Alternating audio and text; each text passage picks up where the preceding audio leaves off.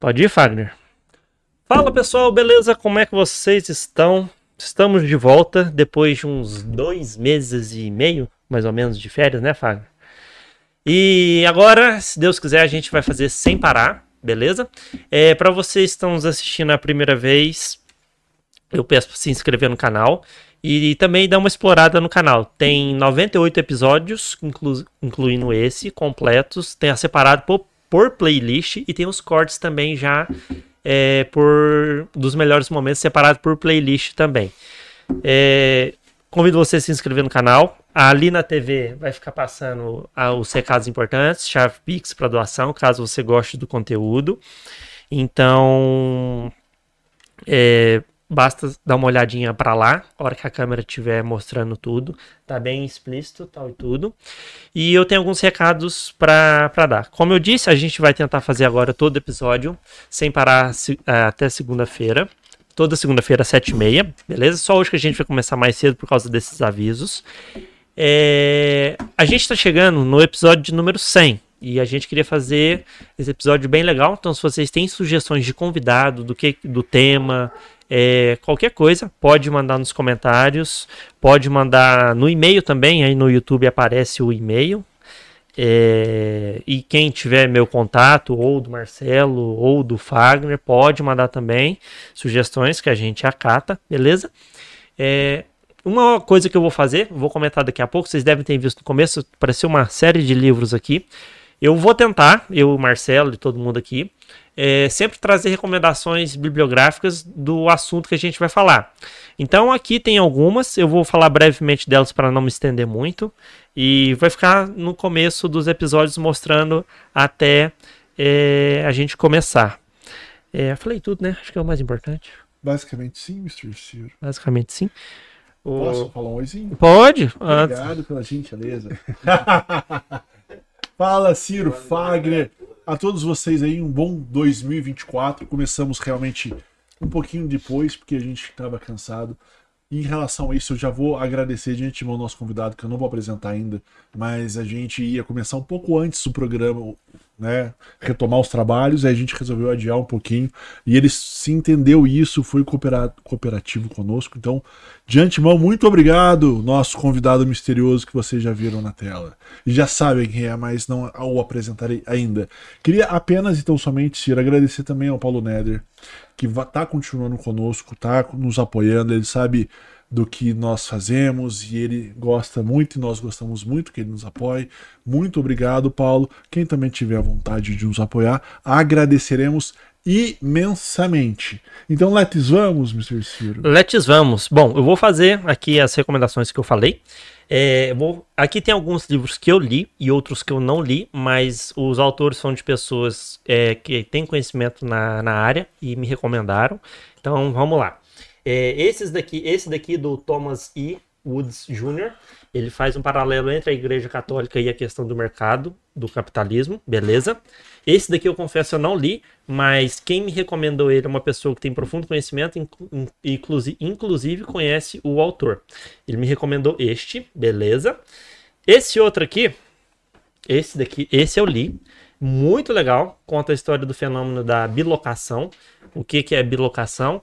é a capacidade comprovada que algumas pessoas, pelo grau de santidade e tudo mais, elas conseguiam ter a sua presença em dois lugares ao mesmo tempo. Como se dá isso, então não vou contar. É, recomendo esse livro. Esse eu li, não é difícil. É, tem alguns termos que são um pouco mais específicos, mas no geral é uma leitura muito boa, rápida, pretendo até reler. Esse outro aqui, é, também do mesmo autor do primeiro que eu falei, chama Como a Igreja Católica Construiu a Civilização Ocidental. Esse é muito interessante, até porque a Igreja Católica é a instituição mais antiga da humanidade, dois mil anos de existência, se debruçou sobre ela. Beleza?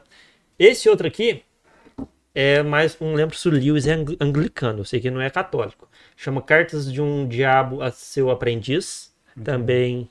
É, esse daqui, para ser sincero, eu folhei. É bom. Esse outro aqui eu não li, que chama Cristianismo Puro e Simples, do Lewis também. Muito bom, vale a pena. Esse daqui é uma confissão do poderoso Tolstói. Esse daqui é bom pra caramba. Eu li ele umas duas vezes. E confesso que é um dos livros que mais me chamaram a atenção para a questão de religião e tudo mais. Muito bom esse. Esse aqui já foi. Agora tem dois aqui que eu deixei por último de propósito. Aqui tá o box da trilogia O Senhor dos Anéis. E aí vem a parte mais legal. A gente acha que o Tolkien escreveu fantasia. Na realidade, ele escreveu fantasia, obviamente, né? Mas ele usou de tudo isso para falar de teologia. Tanto é que os três livros você consegue fazer é, a ligação com elementos religiosos perfeitamente. Perfeitamente. Vou dar um spoiler.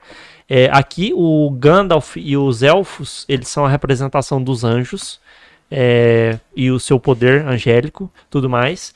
Eu li o primeiro, já deu para perceber isso depois que eu tinha é, vi isso, e comecei a ler o segundo, tô na metade. Então, as aventuras do Sam, Pippin, Frodo, é, nada mais é do que talvez uma aventura pela teologia, vale muito a pena. É importante falar que sim, a pessoa fala, ah, eu assisti o filme, não é a mesma não, coisa. Não, é, eu também assisti o filme e é... Não é mesmo. Não é, é uma diferença absurda. É, é, até o final é diferente, beleza? Esse daqui. E agora esse daqui, eu trouxe baseado num negócio que eu li, que isso daqui vai ter muita implicação religiosa. É, aqui tá a trilogia do William Gibson, Neuromancer, Count Zero e Mona Lisa Overdrive. É ficção científica, principalmente do movimento cypherpunk. E por que, que isso tem a ver com religião? Recentemente, a empresa do Titi Elon, o Elon Musk, a Neuralink, é, comentou que conseguiu implementar um chip é, computacional no cérebro humano. E isso, a gente parece que algo é algo inovador, sem dúvida alguma, mas isso já é uma discussão muito antiga num movimento intelectual e também real agora, que tem empresas por trás disso, chamado transhumanismo. É diferente, é diferente em alguns aspectos do é, movimento trans no sentido é, de orientação sexual tal e tudo. Aqui diz respeito mais principalmente à fusão entre homens e máquinas. Se você lembrou de Matrix, você teve uma boa memória e um ótimo referencial. Isso daqui vai ter implicações lá no futuro. Então essa daqui é a trilogia, essa daqui eu confesso que eu não li, mas eu assisti o Matrix e depois que eu descobri que o Neuromancer, que é o primeiro livro da trilogia que surgiu, fez essa referência, é, eu comprei para me ler e se eu ler eu comento em algum outro episódio que surja essa oportunidade. Se eu ler não, eu vou ler, só não sei quando. é, é isso que eu queria dizer. Então, é, perdão se vocês ficarem me escutando nesse falatório, mas normalmente eu sou o falante no começo do podcast. Hoje estou falando mais, mas no geral não falo tanto. Não se espantem e por favor não vão embora. Continue assistindo, dê like, compartilhe e tudo mais. Ok? Eu vou passar para o Marcelo Tô precisando beber uma água aqui. É, para o Marcelo apresentar o nosso convidado de maneira devida e a gente começar nosso assunto. A quem está nos assistindo, o nosso bate-papo é mais ou menos uma hora e meia. A gente não gosta de programas longos, salvo, salvo exceções e das exceções, beleza? Então, peço que você fique ligado, beleza? Obrigadinho. É isso. Ah, deixa uns livrinhos aí, Siri. Pessoal, vendo, depois vai mudando de novo. Beleza. Vamos lá. Hoje nós estamos então, mais uma vez agradecimento em especial ao Lucas que pôde mudar a data também e entendeu que nosso merecido descanso precisava ser prolongado um pouquinho. Então, Lucas Rocha, ele é graduado em direito, faz pós atualmente em teologia. Além disso, é professor do curso Start e do aprofundamento na Igreja Vitória e Paz. Lucas, muito obrigado por ter vindo. Saiba que a partir de agora a casa é sua. Sempre que você tiver disponibilidade de tempo, pode vir que será uma honra e um prazer recebê-lo. Boa noite. Boa noite, muito obrigado, Ciro, Marcelo, muito obrigado pelo convite de estar aqui hoje. Que possa ser uma conversa produtiva, uma conversa boa, que a gente possa ficar aqui mais de uma hora e meia, né, Ciro? Conversando. Não, Exatamente. Papo tem para mais de metro, como é. dizem. Ô, Lucas, a gente sempre comenta e começa com uma conversa que é como a pessoa começou naquilo que ela está. Uhum. Eu vou fazer diferente. Quando você começou a sentir a necessidade de participar ativamente de uma igreja e professar sua fé? Boa pergunta. É, assim, quando a gente fala de exercer ou executar né, a nossa, nossa vida, a gente tem que olhar quando a gente teve um encontro com Cristo. Quando a gente tem um encontro com Cristo, a gente encontra algumas coisas que a gente não encontra naturalmente em alguns lugares. Então, por exemplo, você já deve ter ouvido falar muitas vezes, ah, quando eu bebo, você vai bebendo, bebendo, bebendo, nunca para, porque você nunca sacia, só vai prolongando. Uhum. E com Cristo é a mesma coisa, você conhece o amor dele, você nunca para, você quer sempre continuar explorando mais o amor de Cristo. E aí chegou num ponto que eu aceitei Cristo, a gente estava, eu com a minha esposa, a gente estava caminhando na igreja, vivendo tudo normal. Chegou num ponto que falou assim: peraí, a gente está recebendo muito, a gente está sendo uma esponja, a gente está só sugando, a gente tem que colocar para fora. E aí a gente começou a ver os dons e talentos que Deus nos depositou e a gente começou a exercer esses dons e talentos dentro da igreja. Exercer da melhor forma possível, conforme a igreja necessitava desses dons e talentos. Uhum. Seria praticamente dentro disso. Sua esposa também participa. Participa. É, inclusive agora, mandar um abraço É, pra Raíssa. Exatamente. Amo você. Ela está numa reunião dos voluntários lá na igreja para alinhar alguns pontos, algumas coisas. Ela até vai assistir depois a- o podcast, que tá lá Legal. na correria. É, e ela fala assim, ó, Lucas, você não mandou nenhum um beijo, de declaração. Rapaz, e ela é baixinha, ela é brava. Nossa, pai de Deus. Ela é brava, nervosa ela. Boa. Ô, Lucas, e, e aí você também é professor relacionado ao voluntariado. Você falou que tem, uma- tem a Isso. reunião de voluntariado. Isso. É, normalmente as pessoas elas tendem a caminhar com voluntariado. E agora eu vou entrar numa pergunta um pouco para frente, depois talvez a gente até volte. Certo. Com mais ênfase quando se trata de religião, ou você sente que ainda falta muito isso no, vamos falar no brasileiro de um modo geral, Sim. Fala assim, eu mais recebo do que faço. Isso de um modo geral no voluntariado, para qualquer associação, ONG de um modo geral, e para religião, de, né, para as igrejas de um modo geral, você percebe que na igreja é mais a pessoa tem mais entusiasmo e vai ou é geral é Brasil, é difícil e Depende muito de como a gente passa essa visão do voluntariado. Porque a gente pode até entrar, por exemplo, na parte da religiosidade, que seria a Uhum. parte que as pessoas colocam dogmas, colocam leis acima da palavra de Deus. Quando a gente faz o voluntariado, a gente inverte essa ótica. A gente coloca a palavra como direcionador nosso. Então, se Cristo veio servir as pessoas, morrendo numa cruz, é, derramando seu amor por nós naquela cruz, para que a gente pudesse ter a redenção, o voluntariado nada mais é do que a gente derramar amor nas pessoas. A gente entende que toda pessoa ela possui dons e talentos. Isso é inevitavelmente. Todo mundo vai ter um dom, vai ter um talento específico. Até você. Eu sei. Só tô por descobrir. Já tem, tem tempo. Tá com quantos anos você? Eu tô com 29, faço 30 esse ano. Ah, até os 70 encontra. É. Até uns 5 minutos antes de morrer, né? Ah, discordo. Então a gente entende que toda pessoa ela possui dons e talentos. Só que se o dom e talento meu ele está aprisionado e eu não exerço em prol do reino de Deus, seria um dom e talento que eu estou desperdiçando no mundo.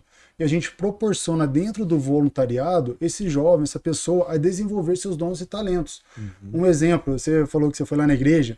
A gente tem o setor do parque, que seria que recebe o pessoal na porta, Sim. tem o setor da TM, central de visitantes, o apoio templo. Aí a gente tem os setores mais específicos, que seria a mídia, iluminação, louvor, que são os setores um pouco mais escondidos. Então vamos focar um pouco nesses setores da frente. Suponhamos que você brigou com a esposa, no trabalho, lá no cartório, alguém xingou você, Ciro, você tá nervoso, e aí você vai pra igreja, resolve ir pra igreja. Cara, a gente entende que tem todo um lado espiritual por trás disso. E a pessoa vai chegar na igreja, vai chegar totalmente com o coração duro, fechado, vai chegar assim, nossa, vou lá pra aquela igreja. Às vezes nem queria estar lá. Nem queria, tô indo forçado porque eu combinei de ir. Tô indo por aí. Tô indo por ir. E aí a pessoa tá aqui com o coração duro. E aí chega no parque, tá chovendo. Aí vem um rapazinho do parque com um guarda-chuva, abre a porta pra você.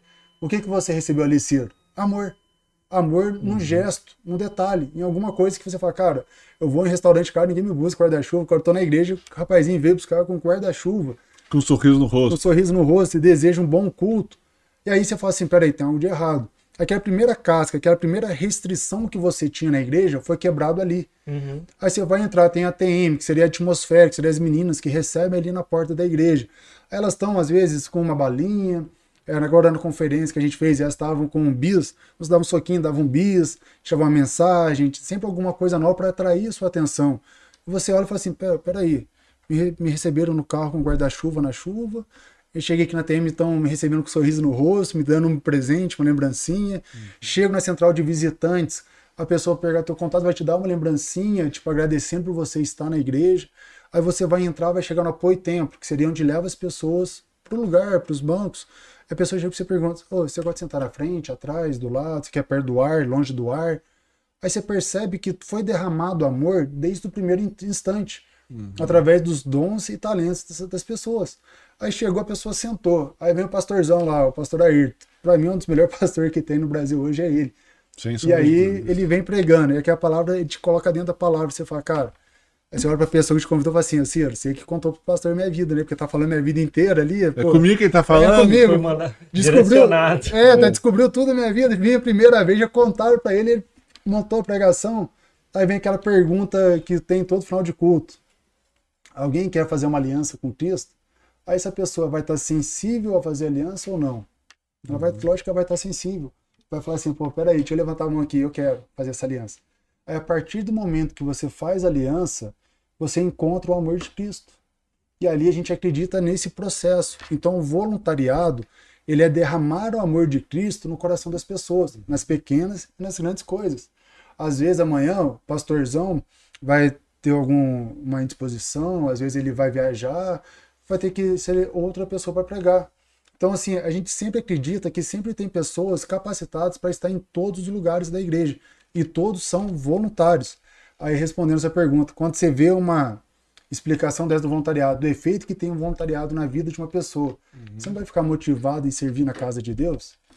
O grande problema é que quando a gente pega o voluntariado, a gente olha só como mão de obra. Aí é uhum. é um problema que a gente vai falar, cara, isso aí tá tudo errado. Porque eu sou voluntário, eu aceitei Cristo, eu tenho que derramar amor nas pessoas. Mas a pessoa fica me obrigando toda hora, fala, oh, vem cá, preciso lá, tal, vai lá. Fica brigando. Aí a pessoa vai perder o quê? O brilho nos olhos. Uhum. Então, quando o voluntariado ele vem, ele nasceu, é para dar oportunidade para as pessoas fazerem parte do reino de Deus e derramar amor no coração das pessoas. É simplesmente isso. Uhum. Quando, aí eu respondendo a sua pergunta, eu acredito Será que se a gente explicar dessa forma, será que a gente bater nessa tecla e mostrar os efeitos que tem um voluntariado na vida de quem chega na igreja, será que a pessoa não vai ter motivação, não vai ter entusiasmo para ficar servindo na casa de Deus? Uhum. A gente vai falar assim, cara, é, teve uma vez um chegou um rapaz na igreja, ele parou o carro, era aqui na igreja do centro, não sei se você lembra ali perto uhum. do Jax, parou na curvinha. Em frente, né? Em frente ao Jax, é. Parou assim na curvinha, aí desceu do carro, nesse estado que eu tava falando. Chegou brigado com a esposa, foi forçado, todo nervoso. Aí passou um rapaz do parque, só falou pra ele assim: Ô, oh, tem um ótimo culto. Quebrou o rapaz inteiro. O rapaz falou assim: Como assim? Você nem me conhece? Como você tá me desejando um ótimo culto? Ai, você tem o culto! É, tipo, e aí falou: Cara, peraí, tem algo de errado. Entrou na recepção, a TM recebeu, chegou na palavra, aceitou Jesus. Uhum. Um ano depois, exatamente um ano depois, ele estava servindo no voluntariado, derramando amor no coração desejando das pessoas. bom culto. É, desejando bom culto. O filho dele, que estava afastado, chegou na igreja. Aí ele falou: Peraí, meu filho nunca veio na igreja, por que quer ver hoje? No final do culto, quem que aceitou Jesus? O filho. O filho dele. Passado duas semanas, a filha dele também, que estava distante, falou assim: peraí, meu pai está transformado meu irmão está transformado. Peraí, eu vou ter que ir lá. Alguma coisa tem, né? Que lavagem de, de cérebro que é essa aí, lavagem cerebral. É. Foi para a igreja. Passou um mês, quem que aceitou Jesus? Ela. A esposa. Ah, a, a filha. A filha. Aí você observa. A esposa já tinha aceitado antes. Já tinha, já a tinha, esposa que tinha. levou ele. Até ele tava bravo é. porque a esposa que tava forçando. Vamos lá pra igreja. É. Vamos largo. Vamos lá. Tô brincando. Mas aí você percebe que o voluntariado ele tem um impacto é, direto na vida das pessoas. Se bem entendido, como que você vai falar, cara, você citou Jesus, encontrou o amor de Cristo, cara, como que você não quer derramar esse amor na vida das pessoas? É, é uma coisa que não faz sentido. Lucas, antes de eu passar a palavra para o Ciro, eu queria perguntar duas coisas relacionadas ao voluntariado. A primeira é, por exemplo, eu resolvi ser voluntário eu escolho o que eu desejo fazer, ou hum. isso é uma coisa que, por exemplo, a igreja fala assim: ah, a gente está precisando de voluntário ali ou ali, então eu tenho que ou ir para cá ou ir para lá. Eu não posso, por exemplo, vamos imaginar, falar assim: ah, eu sei cantar bem, quero cantar. Ou aí você fala assim: não, já está completo os quadros, você vai para lá e depois, se surgir uma vaga, você caminha nesse lado. Perfeito. Pergunta um. E a pergunta dois é: as, normalmente as pessoas, às vezes, que eu escuto falando de voluntariado, é que às vezes elas se sentem um pouco sobrecarregadas porque elas não têm, às vezes, a possibilidade de faltar um culto. Porque você fala assim, não, eu não quero ir hoje, eu tô cansado, eu tenho que ir porque eu sou voluntário, e aí eu fico meio que preso. Aquela É, responsabilidade. isso gera um, um medo e talvez um afastamento da pessoa. Cara, duas perguntas muito boas. Muito boas duas perguntas. A primeira pergunta, vamos trabalhar na primeira pergunta. Eu escolho o lugar que eu vou servir. A primeira coisa que a gente tem que olhar. Posso falar um pouco de religiosidade? Que eu já Claro. Pode. dessa parte. Aqui, é, se você ainda falando, não vou responder essas perguntas nada, eu vou falar disso. Também tá tudo Boa. certo. a religiosidade ela vai trazer os dogmas e as leis em cima de Deus, em cima de Cristo. Então, quanto a gente pode usar o exemplo de Lucas 18, do 9, que seria a oração do publicano, com o fariseu. O fariseu seria Israel, que seria o mestre da lei, e publicano, o pecador. O publicano, o fariseu, ele vai orar para Deus, Deus, olha, eu possuo justiça própria. Eu não mato, eu não roubo, eu não minto, eu cumpro a lei, eu jejuo duas vezes por semana, tal, tal, tal. O que que tá colocando? Meritocracia. Então tá colocando o mérito dele na frente de tudo. Quando a gente olha pro publicano, Cristo fala que tá orando assim, Deus, tenha piedade de mim, eu sou um pecador. Erro pra caramba. Erro pra caramba, eu sou, eu sou falho. E aí Jesus fala, qual dos dois é aceito no reino de Deus? O segundo, que seria o publicano, que identificou dentro dele que ele é um pecador, que ele é falho. Voltando pro voluntariado. Quando a gente entende que a gente só tem que derramar amor nas pessoas, a gente não vai escolher o lugar que eu vou derramar. Qual o lugar que está precisando? É esse lugar que eu vou estar lá. Ah, Lucas, mas eu tenho dons e talentos que aí é específico pro louvor. Uhum. Amém. Vamos pro louvor. Mas antes, vamos consultar o seu coração, como que ele tá? Tem vaidade? Tem ego? Tem egoísmo? Você, por que você quer cantar? Você quer cantar para adorar a Deus para aparecer na fotinha no final do culto? Uhum. Então a gente tem que tomar muito cuidado nisso, porque o, o nosso lema é: não queremos o seu talento se não tivermos o seu coração. Então, na nossa visão, o coração é muito mais importante. Porque Cristo não veio atrás de talento, porque talento é dado por Deus. Então, se os talentos são dados por Deus, na hora que ele precisar, ele vai liberar o talento para a pessoa correta. Então, o que, que a gente precisa? Do coração das pessoas. Então, quando a gente traz isso para dentro do voluntariado, cara, vamos lá, você quer cantar? Vamos cantar. Mas antes, você não pode ajudar eu ali no parque? Você não pode ajudar eu ali na ATM? Você não pode ajudar eu vir um dia mais cedo para arrumar o som, para decorar a Pegar umas igreja? cadeiras. Aí você fala assim, Lucas, mas por que, que você faz isso? Cara, se eu acredito que o teu coração é mais importante que o teu talento, vamos consultar teu coração como que ele tá. Vamos ver se o teu coração tá sincero, se ele tá correto, se ele realmente entendeu o que, que é o voluntariado. E já aconteceu algumas vezes? Já. Se você só limpa ali, não, não limpar não é comigo, não. Teve uma vez um rapaz, chegou num culto lá, ele chegou pra mim e falou assim, ô, deixa eu te ajudar. Eu falei, rapaz, tô precisando pegar umas cadeiras lá embaixo, você me ajuda? Eu fui. Rapaz, demorou duas horas e voltou com as cadeiras. Aí eu falei, cara, mas por que, que você ficou com Você as pegou em cadeiras? São Paulo na cadeira? É, aí eu falei, cara, mas o que, que você demorou? Aí depois eu falei, beleza, né? Aí os caras, as cadeiras realmente já estavam num canto lá que tava meio poeirado e tal. Aí todo mundo que tava pegando cadeira estava limpando, então ficou limpando. Eu falei, cara, beleza, limpou a cadeira, tipo, mais do que trazer a cadeira, tipo, não vou colocar uma cadeira Suja. suja. Foi, mano, perfeito, coração correto. Passou outro culto, no outro dia. Ele eu olhei pra ele, tava lá no outro canto, lá da ponta, escondido. Ele olhava pra mim e fazia assim, ó. Falava, Ele vai me "Rapaz, chamar pra buscar cadeira, falei, não. rapaz, que coisa boa. Aí eu falei, cara, será que. Então, assim, tem alguns casos que acontecem às vezes que a gente consegue. Isso é natural do ser humano. Sim, isso não, somos imperfeitos. isso não tá errado. Fala pra mim, se Lucas, você chega na igreja e fica até uma hora da manhã lá ajudando a igreja, você fica feliz? Muitas das vezes não. Você vai carregar a cadeira e vai ficar feliz? Ah, Muitas vezes não. Só que eu entendo o que tem por trás. Uhum. E aí, esse revelamento, né, digamos, essa revelação, revelamento nesse olha lá pra você ver a palavra. Essa revelação é que importa, porque através daquela cadeira eu posso alcançar uma alma. Através daquele gesto eu posso alcançar uma alma. A gente não percebe, mas você chega na igreja, vê tudo bagunçado, o que, que você vai olhar pra igreja e vai achar o quê? Cara, mas se a igreja é bagunçada assim, suja, Suja, desse é. jeito. Imagina como Imagina que a é o... celebração do culto. É, imagina, é. Agora você chega na igreja tudo limpinho, tudo arrumadinho, você fala, cara, que igreja limpa, tem cuidado, porque é a casa de Deus. Aí você fala, quem que limpou a igreja? Às vezes foi a irmãzinha que chegou mais cedo, varreu, limpou. Então, quando a gente fala do voluntariado, a gente quer trazer essa visão para as pessoas. Cara, a gente não quer teu talento, a gente quer teu coração. Teu coração tá em prol do reino? Tá, então vamos desenvolver teu coração. Vamos. Posso dar um exemplo? Claro. Pedro. Pedro, quando Jesus está sendo traído lá, foi ser traído por Judas, Jesus vira para Pedro e fala assim: ó, hoje mesmo você vai me negar três, Três vezes. vezes. O que, que Judas fala? O Pedro, né? É, Pedro, nem que me mate, eu vou trair você. Aí, certo. Aí Jesus tá lá no Getsemano, Judas vem, dá um beijo no rosto de Jesus, Pedro tira a espada e corta a orelha de Malco.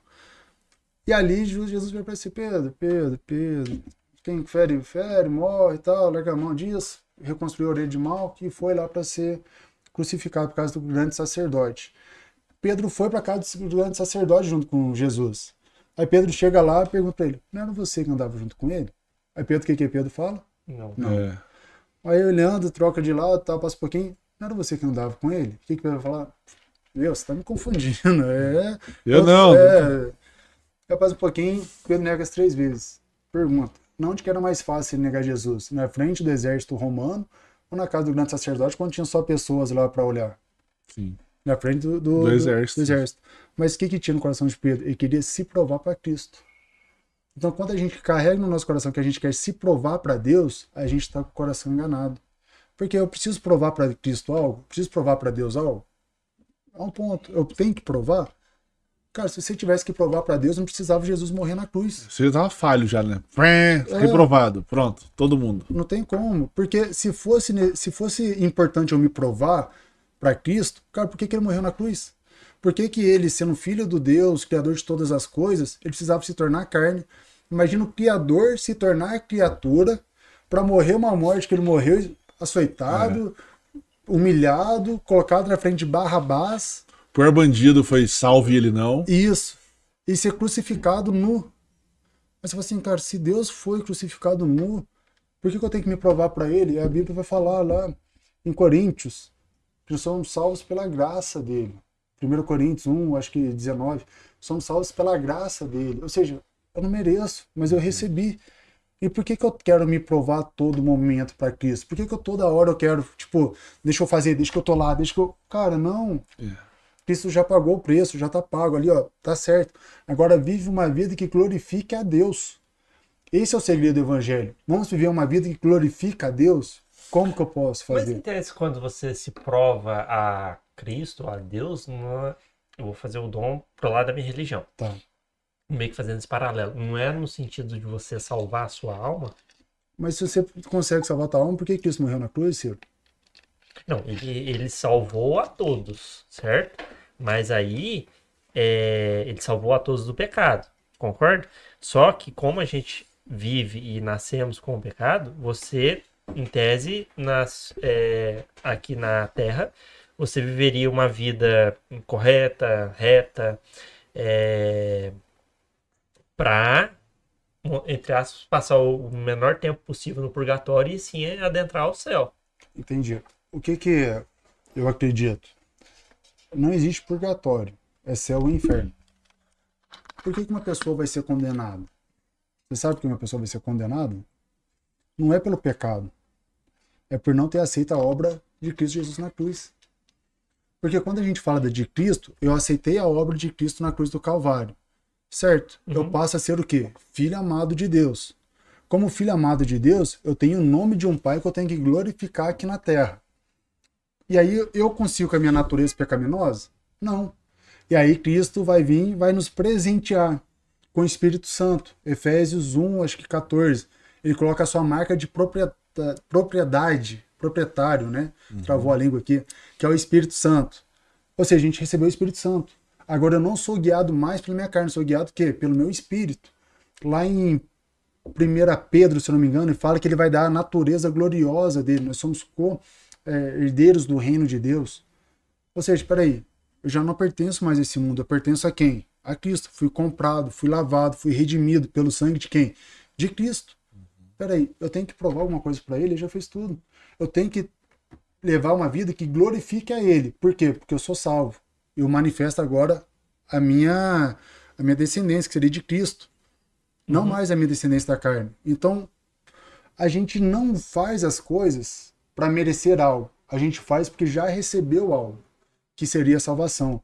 Então, mas aí nesse caso, você tá colocando a salvação como automática. Não. E Porque eu aceitei a Cristo. Ela é quase auto- ela é quase automática se a, se a gente cumprir o requisito duplo. E aí você pode me corrigir, claro, se eu estiver enganado. Então, por exemplo, o que, que dependo para ser salvo? Eu dependo crer que Jesus Cristo foi nosso Senhor e único Salvador e batizar nas águas. Eu cumpri esses dois requisitos e eu já estou salvo, concorda? Ou não? Aí depende. Depende. Então, mas é por essa ótica que você está falando, é, em tese, não existiria o pecado. Não existe? existe. Existe. Você continua Existe. Luto é uma luta constante, a carne contra o espírito. É todo dia essa luta. Só que o espírito meu que me direciona. Eu sou guiado agora pela, pela graça de Deus. Eu tenho poder para vencer o pecado com o Espírito Santo. A partir do momento que eu aceitei a Cristo. Entendeu, Ciro? Não, peraí, rebobina, volta aí. o raciocínio. Ah, Suponhamos, eu e você nascemos, estamos É. vivendo essa vida. certo. Aí um teve a oportunidade de aceitar a Cristo, o outro não. Uhum. Eu aceitei a Cristo. O que, que eu recebi? A natureza gloriosa de Deus e o Espírito Santo. Certo? Certo. Quando eu recebi o Espírito Santo, eu consegui, entre aspas, ter poder para vencer o pecado todos os dias, porque eu sou guiado pelo Espírito Santo. Certo. Você recebeu o Espírito Santo? Não. Porque você não aceitou a Cristo. Então você vai continuar vivendo o quê? No pecado. Na força da carne. Entendeu? A única- Entendi, a não, única- entendi, agora eu entendi. A única diferença seria essa. Quando a gente vem ter for batizado, essa é a condição que tem. A gente crê em Cristo. Aí a pergunta que eu faço é: como que a gente creu em Cristo? Porque tem muitas pessoas que vão na emoção. Então, assim, vou dar um exemplo. O pastorzão tá lá pregando. Você vai na igreja, você ouve aquela palavra assim, cara, tá, você fala assim, a palavra é minha. Recebi essa palavra. Quem quer fazer uma aliança com Jesus? Fala, eu vou. Aí você vai lá fazer aliança com Cristo. É o requisito 1. Isso. Só que você não está disposto a abandonar a tua vida de pecados. Você aceita Cristo que na emoção, você não aceita verdadeiramente. Porque uma pessoa, quando ela é salva, ela manifesta o caráter de Deus. Ela manifesta os princípios do reino de Deus. Então, como que eu aceito Jesus e continuo com uma vida totalmente bagunçada, totalmente, digamos assim, em pecados, né? Digamos assim. Uhum. É que eu acho que alguns pecados são latentes pra gente conseguir, por exemplo, abolir. Por Mas, por exemplo, exemplo, ó, não- por exemplo, Ah, eu, eu cometo adultério. Aí eu fui batizado e tal. Esse é fácil de eu conseguir me afastar. Perfeito. Mas e o pecado da ira? Esse não, talvez, pra Vai. mim, entendeu? Aí eu fico, continuo, por Mas- mais que eu tenha aceito, continuo irando. E falo, não, não quero ir aí, pau, irei. Isso. Então, Aí mas- é um exemplo Ah. bom. Esse é um exemplo bom. Tem pecados que eu posso corrigir no ato. No ato. Vou dar um exemplo. Tinha um casal que chegou na igreja, eles moravam junto. Não eram casados, não tinham união estável, não tinha nada. Eles. União de fato, só. Isso. Chegou na igreja, cara, vamos fazer isso, tal, tal, tal, tem que casar. Porque mulher norte tem que ter o casamento, porque o casamento é bíblico, é promessa de Deus, então tem que ter o casamento. O que, que eles fizeram no outro dia? Eu volto para casa do meu pai, você volta para casa do teu pai, a gente vai no cartório, marca o casamento, daqui um mês a gente volta. Ou seja, Exato. eu corrigi no ato. Eu tive a revelação da palavra e já corrigi no ato. Vamos para a ira. A gente vai olhar em Gálatas 5. Frutos da carne e frutos do espírito. Os frutos da carne a gente tem, a gente vai ter normalmente. A grande questão é, ele é exceção, ele é regra. Porque a gente tem que olhar e falar assim, qual que são os frutos do espírito? Eu estou praticando? Que é amor, bondade, benignidade. Mas o fruto da carne, será que qual que está prevalecendo na minha vida? Porque o pecado, ele vai continuar existindo. Só que vai chegar um momento que ele vai virar, como se fala assim, exceção e não regra. Um exemplo, todo mundo peca todo dia, mas eu peco conscientemente daquele pecado, aquele pecado não me fere mais, ele não me constrange mais. Mas e do jeito que você está comentando, dá a ideia que você mesmo dá, você mesmo faz a sua autocorreção, certo? Você tem noção do seu ato e você mesmo se Porque eu corrige. tive a revelação do Espírito Santo. Não, certo. É, eu tô fazendo paralelo com a igreja católica. Em tese, você não se confessaria ao pastor, ou confessaria. Tem que confessar. Porque a Bíblia vai falar confessar os seus pecados. A gente tem que confessar o pecado um ao outro. Não necessariamente para o pastor, mas para alguém de confiança. Porque a melhor coisa que tem é Não, mas se você. Mas então, aí entra na parte que eu falei assim, em tese, você consegue se perdoar toda vez. Não. Sim, ué, porque se você percebe seu erro, você pode se confessar, como você disse, a, a uma pessoa além do pastor. Não. É... Porque você está colocando o, a- o, conf- o confessar como sendo o perdão, correto? A gente entende... Não, não, confessar só no sentido de expor a transgressão da lei sobrenatural, por assim dizer, certo? Uhum. E aí, é, por, por essa linha de raciocínio, o que eu entendi, você confessa para, vamos supor, você confessa sua esposa algum pecado seu, certo? Alguma falha minha. Tipo, Ela, no trânsito, ela no trânsito. e você confessa. Quem perdoa é ela. Então, em tese, você... Não. Eu confesso, porque aqui que está um grande segredo. Eu não, porque ela não vai me perdoar, eu não tenho poder de perdão. Quando a gente vai olhar para o perdão, a gente tem que olhar quem pagou o preço e quem me comprou. Cristo. Se você quiser perdoar alguém, você tem que pagar o preço que Cristo pagou. Se você não pagar esse, esse preço, você não tem como dar perdão.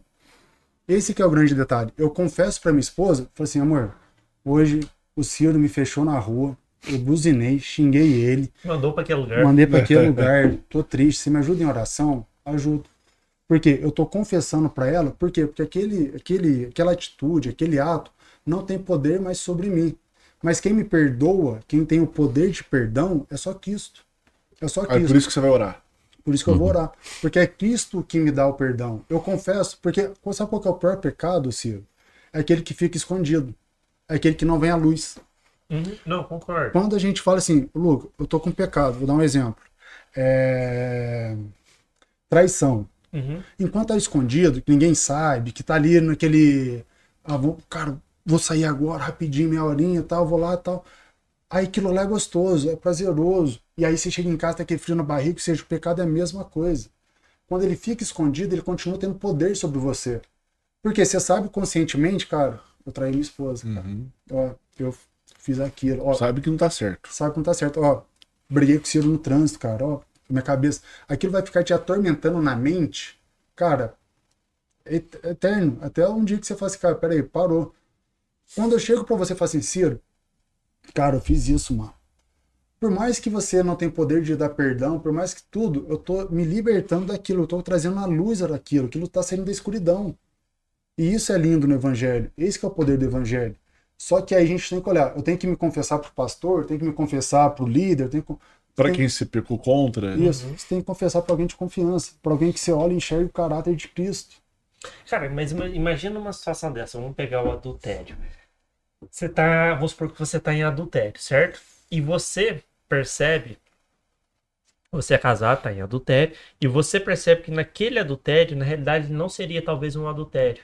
E você, por exemplo, descobre que ali seja um amor verdadeiro com essa outra pessoa. Não tem como isso Você, acontecer. né? você não poderia, em tese, aí o que, que você imagina? O casamento, quem, com quem você está casado, em tese você nunca amou essa pessoa, você descobriu nessa outra que você amou. Você não poderia ver isso como uma revelação de Deus, falando assim, olha, infelizmente errei, quem eu amo é essa, e, é, nunca existiu realmente esse casamento. Não, eu não. Por que, que eu não acredito nisso? E ali você colocaria e falaria assim, realmente é você que eu amo, tal e tudo. Então- O Ciro tá fazendo o roteiro da novela da Record, cara. Ah, que, que que é isso? Tô- E olha, eu nem assisti a cor, hein? Quando você olha, por exemplo, assim, Deus revelou. Você está falando que Deus pegou o plano original dele, que era a família, a constituição de família, ele te colocou nesse plano original para te mostrar que a outra pessoa era a Ah, pessoa tá certa para você. Deus não faz isso. Porque, Quando- mas, quando- mas pensa bem, às fala- vezes uma pessoa pode ter tido essa sensação. Quando a gente, quando a gente fala de amor, o que, que é amor? Você sabe o que, que é amor? Não, eu te pergunto. Vamos lá. Você sabe a diferença de amor e paixão? Paixão normalmente é ligada mais a sofrimento. Paixão é emoção. Paixão é algo novo. Então, tipo, eu vejo que a menina passa na rua. Ou eu fico, cara, que paixão. Eu tenho que, eu tenho que ficar com ela, eu tenho que sair com ela, eu tenho que. Tal, tal. Eu fico naquele. Aquela neurose ali, cara, eu tenho que. Paixão é o fogo no rabo. Fogo no rabo. Exatamente. a, a paixão ela vai te trazer essa emoção. O amor já é decisão. Porque a Bíblia vai falar: Deus amou o mundo de tal maneira que deu seu Filho único gênero para que todo aquele que nele crê não pereça, mas tenha vida eterna. Ele está falando que o amor, eu decidi morrer. Quando a gente olha para Cristo, Cristo, Jesus, ele estava no céu, sentado com Deus. Aí Deus fala assim: Ó, meus filhos estão lá embaixo, tudo em pecado tem que pagar o preço. Porque lá no Éden ele falou: se comeres do fruto, certamente morrerá. Ou seja, ele falou: se comer o fruto tem que ter sangue. Não adianta, só vai sair com sangue. E aí você vai ver, Jesus, Deus chama Adão e Eva, fala com eles, tal, tal, tal, dá a condenação. E quando eles saem do jardim, o que, que ele entrega para eles? Uma veste de couro de animais. O primeiro sacrifício para pagar o pecado de Adão e Eva no Éden foi feito por Deus. E você vai ver depois no Novo Testamento, no Antigo Testamento inteiro, o judeu oferecendo sacrifícios pelo grande sacerdote, oferecendo sacrifício, oferecendo sacrifício, que era por um tempo só que ele podia purificar o povo, que era por um tempo. Não, mas peraí, vamos, antes da gente continuar, vamos voltar na parte. O paixão é ligado principalmente à emoção, certo? Certo. Mas aí, peraí, Mas como que você vai justificar é, emoção, sentimentos são sinônimos, certo? Mas como é que você justifica a paixão de Cristo? Mas é isso que eu vou chegar. Você Ah, me cortou tá. no meio da Ah, história. não, não, não, não. E aí eu ofereci o sacrifício que era por um tempo indeterminado. E aí o sacrifício, tinha que oferecer o sacrifício, o holocausto, tinha todo o processo. E aí Jesus fala, peraí, eu vou lá ser esse sacrifício. Mas o meu sacrifício não é um sacrifício por tempo indeterminado, é por tempo indeterminado. Então, quando a gente olha para o amor de Jesus, ele se ofereceu, ele se entregou e ele decidiu vir morrer na cruz. Uhum, Não, Então, concordo. aí o amor, você percebe, as pessoas que. Vou te dar um exemplo. Quantas vezes você peca por dia? Você está, entre aspas, chicoteando, Muitas, né? chicoteando Jesus, porque o pecado fere a glória de Deus. Mas mesmo assim, ele morreu por você, morreu por mim, morreu por todos nós. O amor, a gente vai olhar, é a decisão de tomar algo, de fazer algo. Quando eu olho para minha esposa, eu não amo ela todo dia. Fala pra você, tem dia que ela acorda brava comigo. Ela vai dormir brava e acorda brava. E eu falo, cara, o que, que, eu, Que eu que, que eu fiz? Só que eu decidi todo dia amar ela, honrar ela, respeitar ela. Eu decido todo dia acordar, olhar para ela na cama e orar por ela. Eu decido toda vez olhar para ela com um olhar apaixonado. Eu decido fazer isso. Ah, Lucas, mas se todo dia você tá apaixonado, não, tem dia que é me xinga lá, tem dia que quer ficar bravo. Mas eu decidi, eu Você escolhi. viu que fala que é só ela, né? Ele É. nunca fica bravo. Você trabalha comigo no cartório e sabe que eu fico de pistola. Tem que trazer ela aqui agora. É, Raíssa está convidada para vir Se defender. defender contraditória e ampla defesa. Boa. Eu decidi. Então, quando a gente olha para Cristo e amor, é uma decisão. Quando a gente olha esse teu exemplo que se deu, a gente está pegando o plano, o plano original, que é a família, e a pessoa apenas ela de- deixa de lado. Seria a mesma coisa eu falar que Cristo me amou para me deixar de lado amanhã. Cara, não faz sentido. Por isso que a família, a gente tem que proteger a família, porque a família é um projeto de Deus. Lá em Efésios, falar que Cristo é o noivo, nós somos a noiva. Vai existir um casamento, vai existir uma união. Agora, você acredita que Cristo vai me abandonar no meio do caminho? Cara, não faz sentido. É a mesma coisa um homem. Não, não, o Cristo não vai te abandonar no meio do caminho. Eu tô falando entre pessoas. É isso que eu tô falando, não faz sentido. Eu ter a revelação de Cristo, de quem é Cristo para a igreja, de como ele decidiu amar a igreja, de como ele decidiu se entregar por ela. Então, mas E aí- eu olhar aquilo e falar assim, cara, eu não posso, eu vou trocar minha esposa por uma outra. Não faz sentido. Não, mas eu não tô falando uma outra, eu tô falando onde ele descobriu o amor. Não, mas aí que tá o amor, eu Ele não escolhi. pode, ele, o amor eu decidi. Ele é falho, ele pode ter errado na primeira Mas aí escolha. o amor eu decidi. Eu decidi escolher por ela. Agora, se eu voltar atrás, aí eu não tinha decidido, eu tava na paixão pela minha esposa. Porque o amor eu decido, eu escolho ela. E se você Não, tivesse sim, a mas, paixão? então, mas aí, Aí aí, você é a questão. queimou a Mas, aí largada. se você Aí fala você que- queimou a largada. Ah, não, Porque mas se é- você tiver na paixão, que a gente vai ver muitas vezes, acho que na pandemia, teve muitos casos de divórcio. Aham. Que a pessoa tava, por exemplo, por paixão, ficou regrudo que a pessoa falou, cara, mas eu, cara, mas eu te conhecia, mano. Mas peraí, você é assim? Peraí, você, você é desse jeito? Aí você fala assim, cara, por quê? Porque às vezes ficou na paixão, às vezes é uma pessoa bonita, atraente, Então, mas assim, bem teu sucedido, raciocínio, Cristo nunca teve paixão, só teve amor. mas o amor que importa. Tá, agora, Mas e a dentro, paixão dentro- pra redimir todos os Você fala a pecados? paixão de Cristo? Por causa do filme? Não, não, Não, não, não, É. por causa do filme, não. A paixão no sentido Mas a paixão é emoção. A paixão é emoção. Então, mas, Ele, ele não teve emoção, ele decidiu. É amor. então, mas se a Roma- paixão é primeiro emoção, qual Coríntios- foi a emoção que ele teve no sofrimento? Primeiro, Cor, primeiro Coríntios, primeiro Coríntios teve 13, sofrimento. o dom supremo, o amor. Ele decidiu, ele sabia que ele ia sofrer por amor. Ele decidiu pagar o preço. Ele Então, mas- decidiu sofrer. Sim. Ele não teve paixão, porque a paixão, ele não é colocou. ba- Vamos fazer uma analogia. Mas como que ele teve paixão no sofrimento? Não. Deixa eu só pegar o, o- o- complicar mais um pouco a história. É, então, assim, basicamente, a partir do momento que tem, tem-se o batismo, ele é uma pessoa que tem, entre aspas, a garantia do paraíso, né? Do, do céu, né? Part- é, um, um dos, dos quesitos ali é estar batizado e tal Cumpriu os dois requisitos. né? Agora vamos supor, pegar o exemplo do Ciro aqui, do rapaz que tava casado, aí é, casou errado, aí largou, aí por causa de outra moça, aí sei lá, engravidou a moça, foi comprar cigarro, não voltou mais, se apaixonou de novo, Adoro esse exemplo. Foi comprar cigarro, não voltou mais, aí começou a ir pra balada, não sei o que, começou, namorou de novo, tal, tal, tal, tal. Aí no final disso tudo ele foi lá e batizou. Zerou a vida? Aí você tá. É uma boa pergunta. Deixa eu te fazer uma pergunta. Qual que é mais doloroso? Você viver uma vida sem Cristo ou uma vida no pecado? Não, eu- dentro desse exemplo. É esse que é o exemplo. Aham. Se você tem a revelação de quem Cristo é, um dia sem Cristo para você é a morte. Uhum. Então, quando a gente fala que a pessoa viveu no pecado, cara, ela só não teve o prazer de conhecer a Cristo. Aí você fala assim, Lucas, mas é justo? Você está olhando com teus olhos naturais aqui da terra. Ah, não. é- é- a questão de julgamento não cabe a nós. É só pra entender sim. mesmo. É, você- você se, olhar- tipo, zerou a vida, o cara. Porque você vai olhar e falar assim, Lucas, é justo isso? Cara, eu acredito que ele sofreu muito mais. Tem um, eu tava conversando com, com um amigo meu essa semana, a gente tem sempre um. Vocês, vocês vão na igreja, tem que ter testemunho, né? Esse dia pra trás, um testemunho do cara. Era bandido, levou 380 Eu vi esse vídeo. O cara foi do PCC, foi do, É. do Comando Vermelho, foi do. PQ, e já, tipo, transplantaram os, os órgãos dele, tudo. 380 É, curou da. AIDS, curou do câncer, curou não sei o que, curou não sei o que. Cara, A foi em gente- Marte, aí, pá. A gente olha esses testemunhos, a gente fala assim, uau, É, tipo, é, o Pablo Marçal aprendeu com esse cara, inclusive. Pablo Marçal, é, ele é bom, né? Ele é mais sábio que Salomão, ele é o cara. não, é, dá Mas- em cavalo, velho. O cara é fera. Mas quando a gente olha esse exemplo, a gente dá muita ênfase, cara, alguém que tava no mundo, tá perdido Uhum. e veio pra igreja. E a gente fala, cara, que testemunho. É um testemunho bonito? É. Cara, mas mil vezes o testemunho do meu pastor, do Bruno, que é filho dele, do Maio, o que que é? Nasceu na igreja, cresceu dentro da igreja, nunca se desviou, continua na igreja, são pastores. Cara, um testemunho de uma pessoa que nunca desviou, cara, é muito mais forte do que essa pessoa que tá no mundo. Por quê? Quando a gente encontra o amor de Deus, a gente encontra um sentido para essa vida. Quando a gente fala dessa pessoa, tá vivendo tudo isso, cara, uma vida é uma bagunça. Pergunta se teve paz, não teve. Pergunta se ele teve prazer algum dia em alguma coisa, não teve. Tava toda hora caçando algo novo. Quando você encontra Cristo, você encontra a paz. Então, quando a gente olha para esse exemplo, eu só tenho pena dele que conheceu a Cristo no último instante de vida. Porque eu podia ter levado uma vida inteira com Cristo aqui na Terra.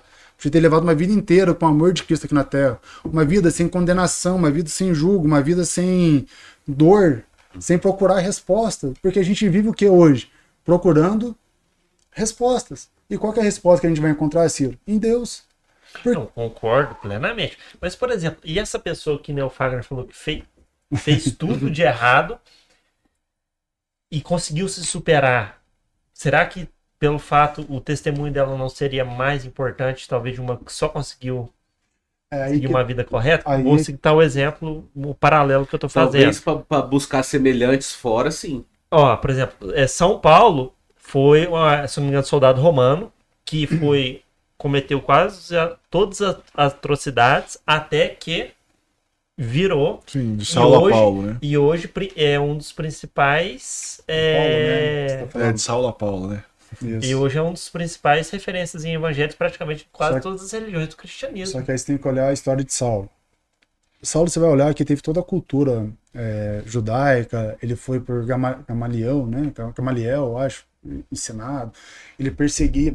Se você pegar o coração de Saulo, para ele ir perseguir um cristão, ele pediu autorização para o juiz. Falou assim: ó, eu estou indo lá, vou matar os cristãos. Por quê? Ele acreditava naquilo que ele carregava. Ele acreditava. Só que bastou um encontro com Cristo para ele poder mudar totalmente o rumo da vida dele. O grande, a grande questão, ô Ciro, é que a gente, se olhar o que o homem faz, você não vai achar nada de bom em mim, em vocês, nada, não tem nada de bom. Você pode olhar o, o principal homem, o melhor homem do mundo, você fala, cara, mas ele é ruim ainda. Porque a única coisa boa que o homem tem vem de Cristo, que é a graça. Então, mas se Se essa pessoa, pegar por exemplo, Calvino- estiver em estado de graça, como a Igreja Católica diz, que até tem aquela frase, acho que famosa de São Paulo mesmo, já não sou eu que vivo, é Cristo que vive em mim, não seria uma manifestação de Deus já aqui na Terra?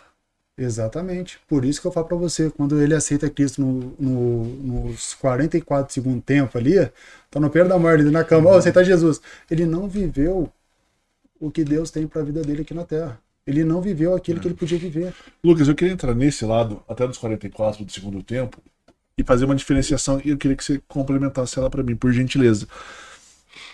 E aí você comentou do, do pastor Bruno, que nasceu Sim. e cresceu na igreja, tem essa vida. E vamos imaginar que é uma vida sem com poucos pecados, digamos assim. E vamos imaginar, não, não vou nem comparar ele, vou comparar só essa pessoa que pecou muito na vida e aos 44 do segundo tempo se converte e se, e se batiza. E uma outra que, em tese, cumpriu muito dos ensinamentos pregados por Deus. A diferença basicamente entre uma e outra, eu tiver errado pode me corrigir também, não é que elas não vão pro reino dos céus, é o galardão. É basicamente isso. Seria, porque assim, ó. E aí explicar o que é o galardão também. o- o Galardão, a Bíblia não explica, só fala, Vai ficar aí agora. Esse eu não quero aparecer. É. só fala que é galardão, que é o que Deus deu para a vida de cada, cada pessoa para aquilo que fez.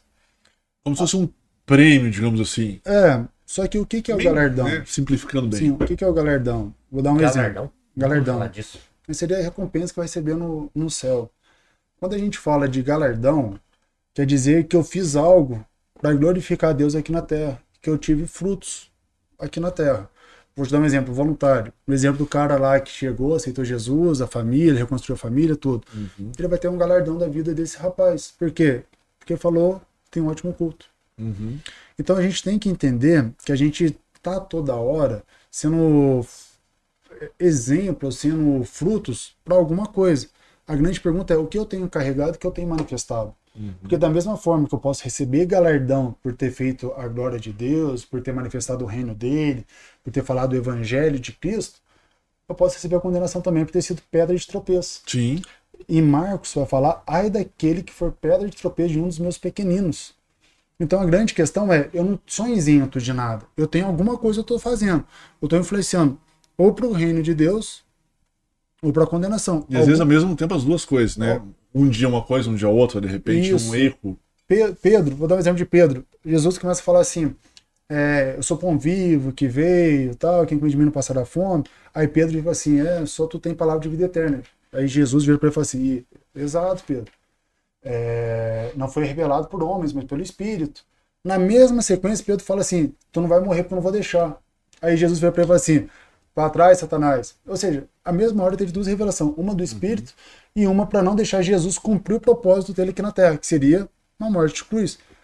Então, quando a gente olha para esse lado, toda hora a gente está nessa, nessa balança, digamos assim, nessa balança. A grande questão é, para qual lado eu estou pendendo mais? Para que lado que eu estou indo? Eu estou manifestando o reino de Deus ou não? Eu estou manifestando a glória de Deus ou não? Eu estou sendo pé de tropeço para um irmão? Vamos voltar para o voluntariado lá atrás. Eu sirvo na igreja, um exemplo, estou na, no parque lá da igreja. Só que eu sou empresário de cidade, de calote. E meio mundo da cidade, trai a minha esposa com um tanto de gente, Compra as coisas não pago. compra as coisas não Dá pago, cheque sem fundo. cheque sem fundo. Aí eu tô lá na tô da- lá, né? Tô lá. Aí eu tô lá na igreja lá, recebendo o povo, ô, seja bem-vindo, peço paz. Aí você pode falar, peraí, mas esse cara não, não é aquele que, que deu calote lá no, no Cirão lá, né? Ele que, que fez aquilo lá. Qual que vai ser a tua, tua, tua visão? Peraí, mano. Pô, a igreja que tá acolhendo o cara aqui. Pô, Tá vendo um santinho aqui, tá É. cantando lá fora, né? Exatamente. E é esse que é o grande problema nosso. Porque a gente não se cuida daquilo que a gente carrega. Se eu propus aceitar Jesus e viver uma vida com Cristo, o mínimo que eu tenho que fazer é ser igual a Cristo. Ponto. E aí, esse exemplo. e aí você vai falar assim, mas Lucas, mas você vai ser perfeito? Lógico que não, eu vou pecar. Longe disso, né? É, mas pode eu vou... no- nos 45 segundos se arrepender? Não, a gente tá falando de exemplo aqui de vida, de galardão. É, aí é. você tá misturando salvação. Galardão é, o- é, é o pre- Mas é qual- os mas, presentes. Qual o maior ga- galardão que pode se receber? Não sei, a Bíblia só fala de galardão. Não fala. Ninguém sabe que a, ma- a maior recompensa que você recebe é a salvação. Isso eu tenho certeza. E essa vem de graça e você não precisa fazer, fazer nada. O que vem depois é resultado daquilo que você. eu Vou te dar um exemplo. A cruz Vem de graça não, né? Jesus. é, pagou o preço. é de Pagou graça, preço. mas não é de É, graça. Vamos lá, Jesus pagou preço na cruz.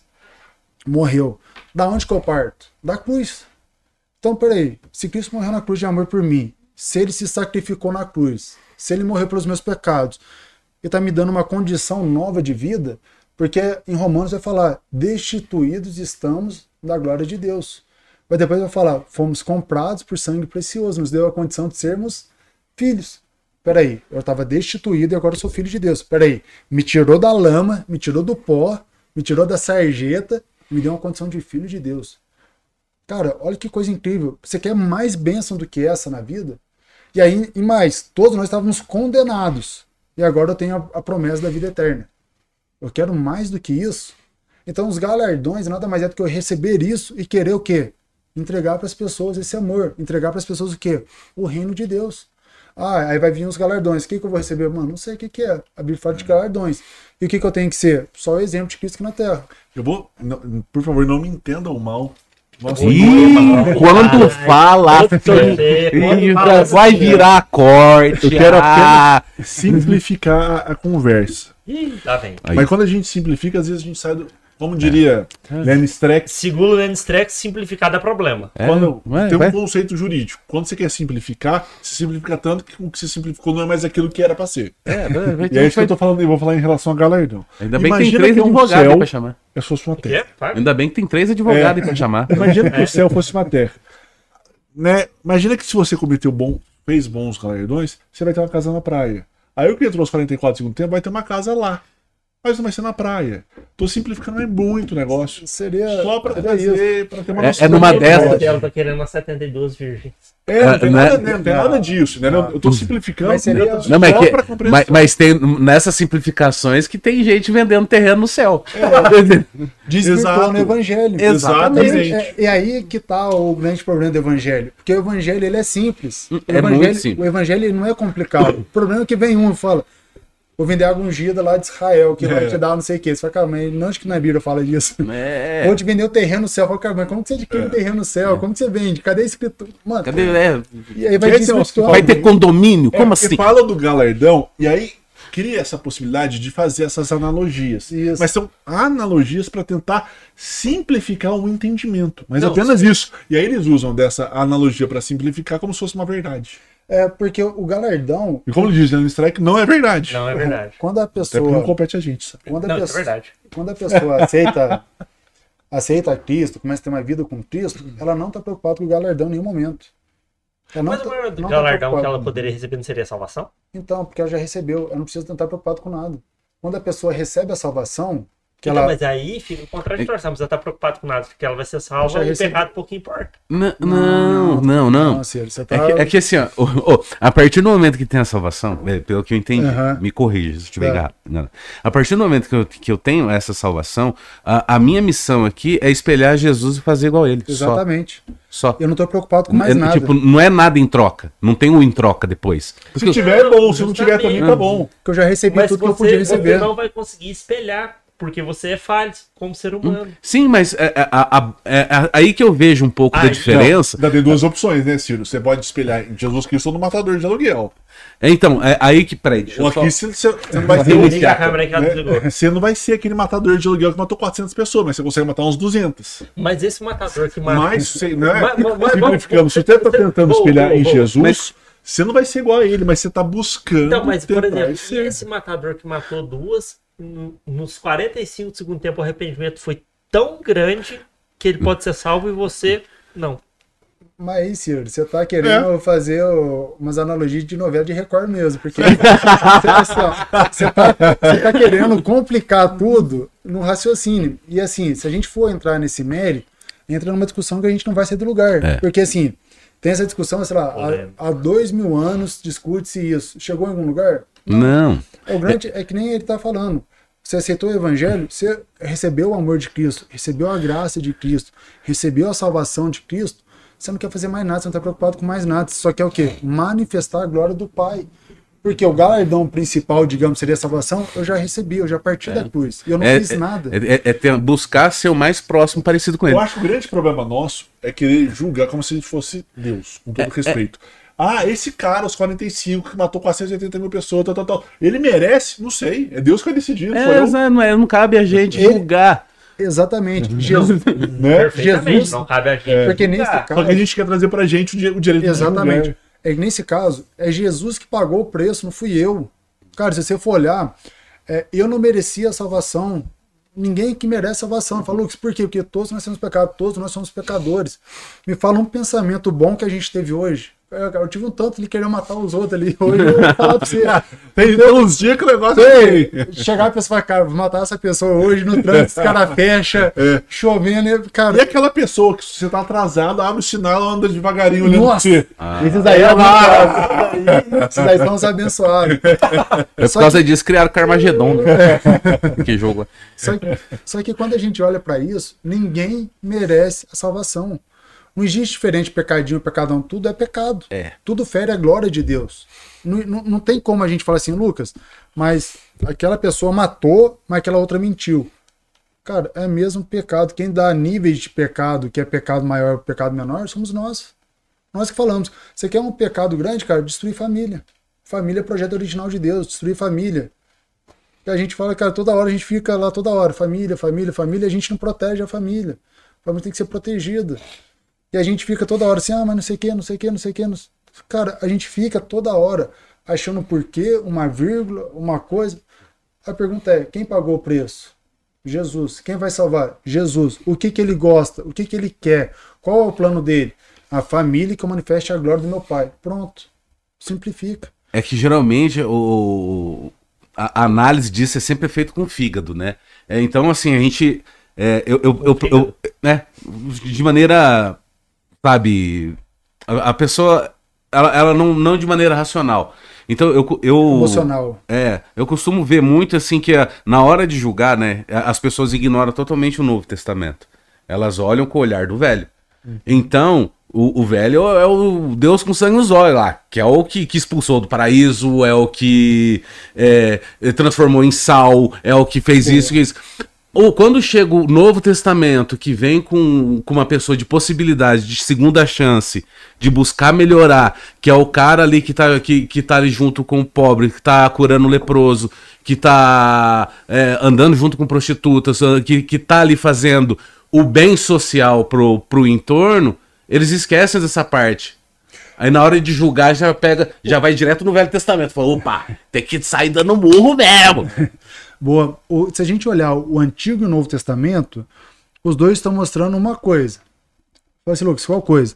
No Antigo está mostrando o caráter de Deus, que seria a justiça de Deus. Ele está mostrando que ele é justo. Ele não é injusto, ele é justo. Ele é ju- justiça, justo. No Novo a gente pega e a gente olha o quê? O amor de Deus manifestado na cruz, no amor de Cristo. Ô, Lucas, a justiça é diferente do amor? Não, os dois andam o quê? Lado a lado. Eu não posso olhar o amor de Cristo, mas olhar a justiça, tirar a justiça de lá, falar, ah, ele é amor, mas não é justo. Pecado, eu aceito a Cristo, tenho o amor de Cristo. Mas peraí, eu posso fazer tudo? Não. Não. Eu tenho que manifestar a glória de Deus. Se eu sei que isso fere a glória de Deus, por que, que eu vou fazer? Porque ele é justo. Um exemplo, Davi. Davi, quando fica com Batseba, lá em 2 Samuel 13, se eu não me engano, ele estava ali no jardim, no palácio, olhou, viu uma moça bonita, falou assim, ó, legal, chama ela para mim. Chamou Batseba. Ele foi, teve relações com Batseba e ela se engravidou. Ela se engravidou, o que, que ele fez? Opa, peraí, ela tem um marido. Porque quando ele chama, ela fala, quem que é essa? Falou, Batseba, filha de não sei de quem, esposa de Urias. Manda chamar Urias, por quê? Eu engravidei ela. Mas se Urias vir da guerra e se deitar com ela, o filho não é meu, o filho é de quem? De Urias. Urias vem pro palácio. Não vai se deitar com ela, fica os homens lá na, na entrada do palácio, dorme com os soldados e fala assim, cara, como que eu posso deitar com a minha esposa se os homens estão lá na guerra lutando? Deu um tapa na cara de Davi diretamente, que Davi era pra estar lá e estava no palácio. Aí Davi fala assim, então tá, não vou conseguir fazer deitar com o Batseba, mas o filho vai nascer. O que, que eu tenho que fazer? Tenho que matar Urias. Aí o que, que ele faz? Chama Urias, escreve uma cartinha, ó, mate Urias. Quem que leva a carta? Próprio Urias. Ele leva a carta pro comandante. Chega lá, Urias morre. Aí você fala assim, Lucas, mas Davi foi um homem segundo o coração de Deus. Correto. Um pouco mais pra frente na história, chega o profeta Natan, segundo Samuel 15, se salvo engano. Aí o Natan chega para Davi e fala assim: ó, existia um homem, tinha várias ovelhas, cabritos, existia um que tinha um só, que tratava com sua filha, tal, tal, tal. E conta a história toda. E fala assim: o que, que esse homem merece? O que pegou a ovelha daquele único homem? O que, que Davi fala? Tem que morrer. O que, que Natan fala? Este homem é você. Qual que foi a primeira ação de Davi? Se ajoelhar, rasgar as vestes e falar: Deus, por favor, me perdoa, eu errei. Coração o quê? Arrependido. Deus perdoou Davi? Perdoou. Mas ele teve consequências. Porque o Natan falou assim: tá bom, Deus te perdoa, mas a espada nunca apartará da tua casa, nunca afastará da tua casa. O ato de Davi foi perdoado, mas ele teve que consequências do ato. O problema nosso como cristão é achar assim: a graça está aqui, posso fazer tudo, o amor de Deus está aqui. Mas eu não posso esquecer da justiça de Deus. Porque se eu fizer e ferir a glória de Deus, cara, ele é justo. Ele não poupou seu filho. Ele derramou o cálice da justiça sobre Jesus até a última gota. Jesus merecia o cálice? Não, não, não merecia, ele não tinha pecado. Se ele derramou o cálice até a última gota em Jesus, o cálice da justiça, cara, quem sou eu para achar que eu posso bagunçar com Cristo, fazer o que eu quiser, que eu não vou ter Arcar consequência? nada. Então, quando a gente olha para o Antigo Testamento, ele está me revelando a justiça de Deus. O caráter de Deus é justo, até o último ponto. Mas quando eu olho para o Novo, eu vejo o amor de Deus. E aí a gente está na graça. Então, se a gente fosse olhar para um modo geral, se não fosse o amor de Cristo hoje, será que Deus já não tinha acabado com o mundo que nem acabou lá atrás, com, com, com o dilúvio? Cara, pode ser, porque o mundo tá pior. Só que hoje tem um amor. Então eu tenho tempo ainda de me arrepender. Eu tenho tempo ainda de olhar para Cristo e falar: Deus, obrigado pela tua graça, obrigado pelo teu amor. Eu vou mudar de vida, eu vou corrigir a minha vida. Eu vou mudar o rumo da minha história. Eu vou glorificar a ti com as minhas atitudes. Eu tenho tempo para fazer isso. Mas se eu não fizer, cara, a justiça de Deus tá ali. Tá paralelo. Uma hora chega. E esse é o grande problema nosso. Quando a gente fala, voltando para o voluntariado, a gente fala, não queremos o seu talento, queremos o seu coração. Por quê? Coração igual de Davi, coração que é arrependido, coração sensível. Eu posso errar? Posso, porque a gente está nessa carne, a gente vai errar. Tem dias que eu vou buzinar, tem dias que eu vou xingar, tem dias que eu vou torcer pro Corinthians, tem dia que vai acontecer. Aí, ah, aí eu não sei não. É, de- de- Dentro disso, você não pode, tipo, fazer igual o Davi, né? Engravidar a mulher do outro. Não. É, aqui. Aí dá ruim. Mas assim, tem dias que eu vou fazer isso. Mas eu sempre vou ter um coração que arrependido, coração Deus, perdoa, eu fiz errado, perdoa, fui na emoção, Deus, eu errei. Diferente, por exemplo, se a gente pode pegar um gancho aqui, de Saul. Saul era ungido rei de por Deus? Era. Saul estava reinando no Israel? Tava. Aí vieram atacar o exército, veio atacar o sacrifício, a oferta, né, digamos, para a guerra, era o profeta Samuel que tinha que oferecer. Samuel não chegou. Saul fez o quê? Queimou largada. Queimou largada, ofereceu a oferta. Samuel chegou e falou assim: O que, que você fez? Que, qual que foi a resposta de Saul? Uai, eu? Você que tá atrasado. Você que não veio. O povo tá me atacando, o povo tá me pressionando. Você que tá errado. Olha a diferença de coração. Davi, quando foi confrontado, o que, que Davi falou? Deus Fiz me besteira, perdoa, né? fiz besteira, me perdoa. Tô arrependido. Saul, o que que Saul fez? Jogou a culpa dele para outro, terceirizou a responsabilidade Uhum. dele. O que que nós fazemos hoje? Nós apontamos pro outro, mas nunca nos arrependemos de coração. Nós apontamos o erro do outro. Fala assim: "Por que que você fez isso, Lucas?" "Ó, mas lógico que eu fiz." Olha lá o outro também fazendo lá, não sei o quê. Ah, peraí, mano. Deus não tá preocupado com o outro. O outro é é Deus e ele que vai resolver. O problema é eu e meu coração. Deus, realmente eu fiz, perdoa. Perdão. Que é o que a gente comenta muito, a gente já comentou várias vezes, né, Ciro? Que é aquele negócio da pessoa que chega atrasada, fala assim, por que, que chegou atrasado? Ah, o ônibus furou o negócio, ela começa a dar desculpa de terceiro. Não, não, cheguei atrasado porque eu saí de casa mais tarde. Se eu tivesse saído mais cedo, eu chegava no horário. Aí eu deixei com que eventos externos atrasassem a minha chegada. Exatamente. E aí você culpa o evento, fala, não, foi mal, desculpa, eu realmente ok, eu tinha que ter sido mais diligente, eu tinha que ter saído de casa mais cedo, eu tinha que sei lá o que, sei lá o que, sei lá o que. Exatamente. Assumir a responsabilidade do próprio ato, né? E o, e o cristão ele tem que assumir a responsabilidade da vida dele. Porque eu aceitei a Cristo, eu já não sou mais alguém que não tem uma responsabilidade. Vou dar um exemplo. Eu sou cristão. Na hora que eu chego num lugar, eu penso falo, ele é cristão. Todo mundo fica olhando pra mim assim, vamos ver o que, que vai fazer. É não é? Chega um cristão no lugar assim, É mais provado, né? é, É mais analisado. chega num churrasco de amigos, cara, um churrasquinho de amigos. Fala, Ih, aí, que ele é cristão, vamos ver se ele vai beber, vamos ver se ele vai fumar, vamos ver se ele vai falar besteira, vamos ver se ele... Cara, o cristão é toda Ih, tá hora... comendo muito. A gula aí, a Gula. A gula, a gula, é. E, e aí toda hora, toda hora o cristão está sendo o quê? Observado. Por isso que nós somos luz do mundo, sal da terra. Porque, cara, olha para minha vida. Paulo fala assim: sede meus imitadores como eu sou de Cristo. O que, que tá falando? Cara, tem nenhum exemplo aqui na terra. Cara, me segue, porque eu tô tentando copiar Deus. Sou falho, eu matava, eu era. Cara, sou tudo errado. Mas hoje eu tento levar uma vida que agrada a Deus. Hoje eu tento levar uma vida que glorifique a Deus. Então olha para mim, porque eu sou falho, sou pecador. E o cristão, o que, que ele faz? Não olha para mim, não, olha pro outro. Porque ele terceiriza a sua responsabilidade. enquanto cristãos verdadeiros têm terceirizado a sua responsabilidade, cristãos falsos estão se levantando toda hora. E aí tá acontecendo aquele exemplo que eu falei da igreja. Chegar lá no parque, o cara deve a cidade inteira, matou um tanto, fez um tanto de coisa errada. Aí você fala, cara, mas peraí, se ele tá aqui na igreja e tem esse status, cara, então significa que eu posso fazer tudo. Você entrando nesse ponto, imagina essa pessoa que realmente tá lá, tá voluntariado, tá super voluntariado, você vai falar, é, é, é o cara que vai lá correndo buscar as cadeiras e quando você chegou no outro dia já tá te chamando, vamos buscar de novo. Só que ele tá devendo pra cidade inteira e o, o modus operandi dele é esse. Aham. Para ele estar bem aqui, ele teria que, em tese, se confrontar com os seus credores, falar assim, olha, e mudar o proceder dele. Mas não é só mudar, porque, por exemplo, às vezes a pessoa tá numa vida, aí começou a estar devendo 5 milhões. Aí vem pra cá, voluntaria, mudou de vida. 5 milhões, o cara É. tem que ter um crédito bom na prova. Não, tô pensando numa coisa mais Cartão que é esse? É, eu tô pensando numa coisa mais impagável. Man, Black, Aí ele cartão chega black. nesse ponto que ele tá com uma dívida muito. Pode ser um milhão, 500 mil, qualquer Sim. coisa.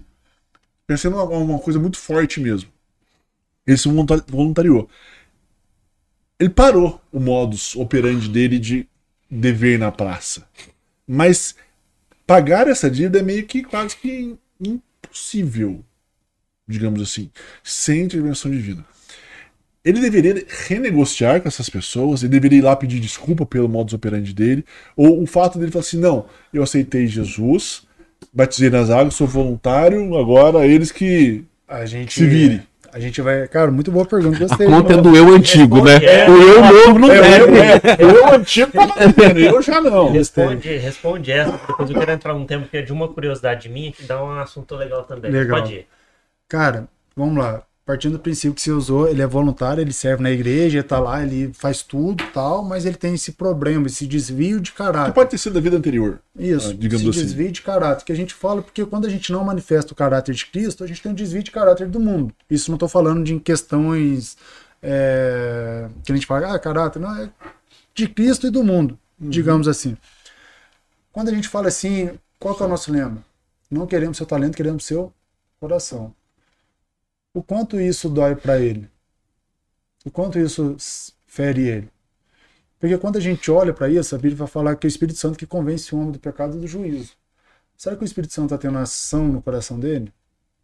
Se o Espírito Santo não está tendo ação, cara, posso falar o que for para ele, ele vai falar, mano, vai embora. Agora, se ele se quebranta, que nem Davi, Deus, realmente, eu tô, tô devendo aqui, tem que, tem que resolver essa pendência. O que, que eu posso fazer? Cara, assim, eu acredito que o melhor caminho seria o arrependimento. Primeiro, o arrependimento. Segundo passo, ele afastar das atividades da, que ele tem. Que geraram isso, né? Primeiro, primeiro, para não me expor ele. Por quê? Se ele tá ali, todo mundo tá, sabe que tá devendo, um exemplo, se eu tô devendo, todo mundo, tô lá na igreja servindo, o povo olha pra mim e fala assim, "Ah, mas deve todo mundo, cara, mas que coisa, né? Tá ali servindo e tal. Então, vai começar o quê? Historinhas, conversas, Uhum. fofocas. Então, A pra, Rádio Peão como solto. isso. Então, para não expor ele, a gente tira ele. Fala Assim, ó, vamos tirar você. Então, primeiro passo, o arrependimento. Segundo passo, cara, para te preservar. Porque eu amo a sua vida. Eu vou te afastar. E terceiro passo, cuidado. Aí a gente acredita no discipulado. O que, é o discipulado? É eu sentar com você e falar, cara, vamos lá, o que, que tá acontecendo? Fala, mano, tô devendo isso, isso, isso, cara, mas quanto você ganha? Cara, ganho tanto.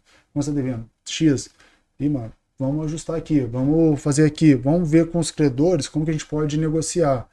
A principal questão é, vamos dar um pontapé. Porque se eu estou dando um pontapé, às vezes, é, um exemplo, você deve pro, pra mim. Você chega pra conversar comigo, cara, Deus toma uma coisa e fala, ah, precisa pagar mais não, mano. Eu, Tipo, faz nem falta pra mim, segue tua vida. Uhum. Então, assim, a gente não sabe como Deus pode operar. Mas os três primeiros que eu acho, e o principal é o arrependimento, isso tem que existir.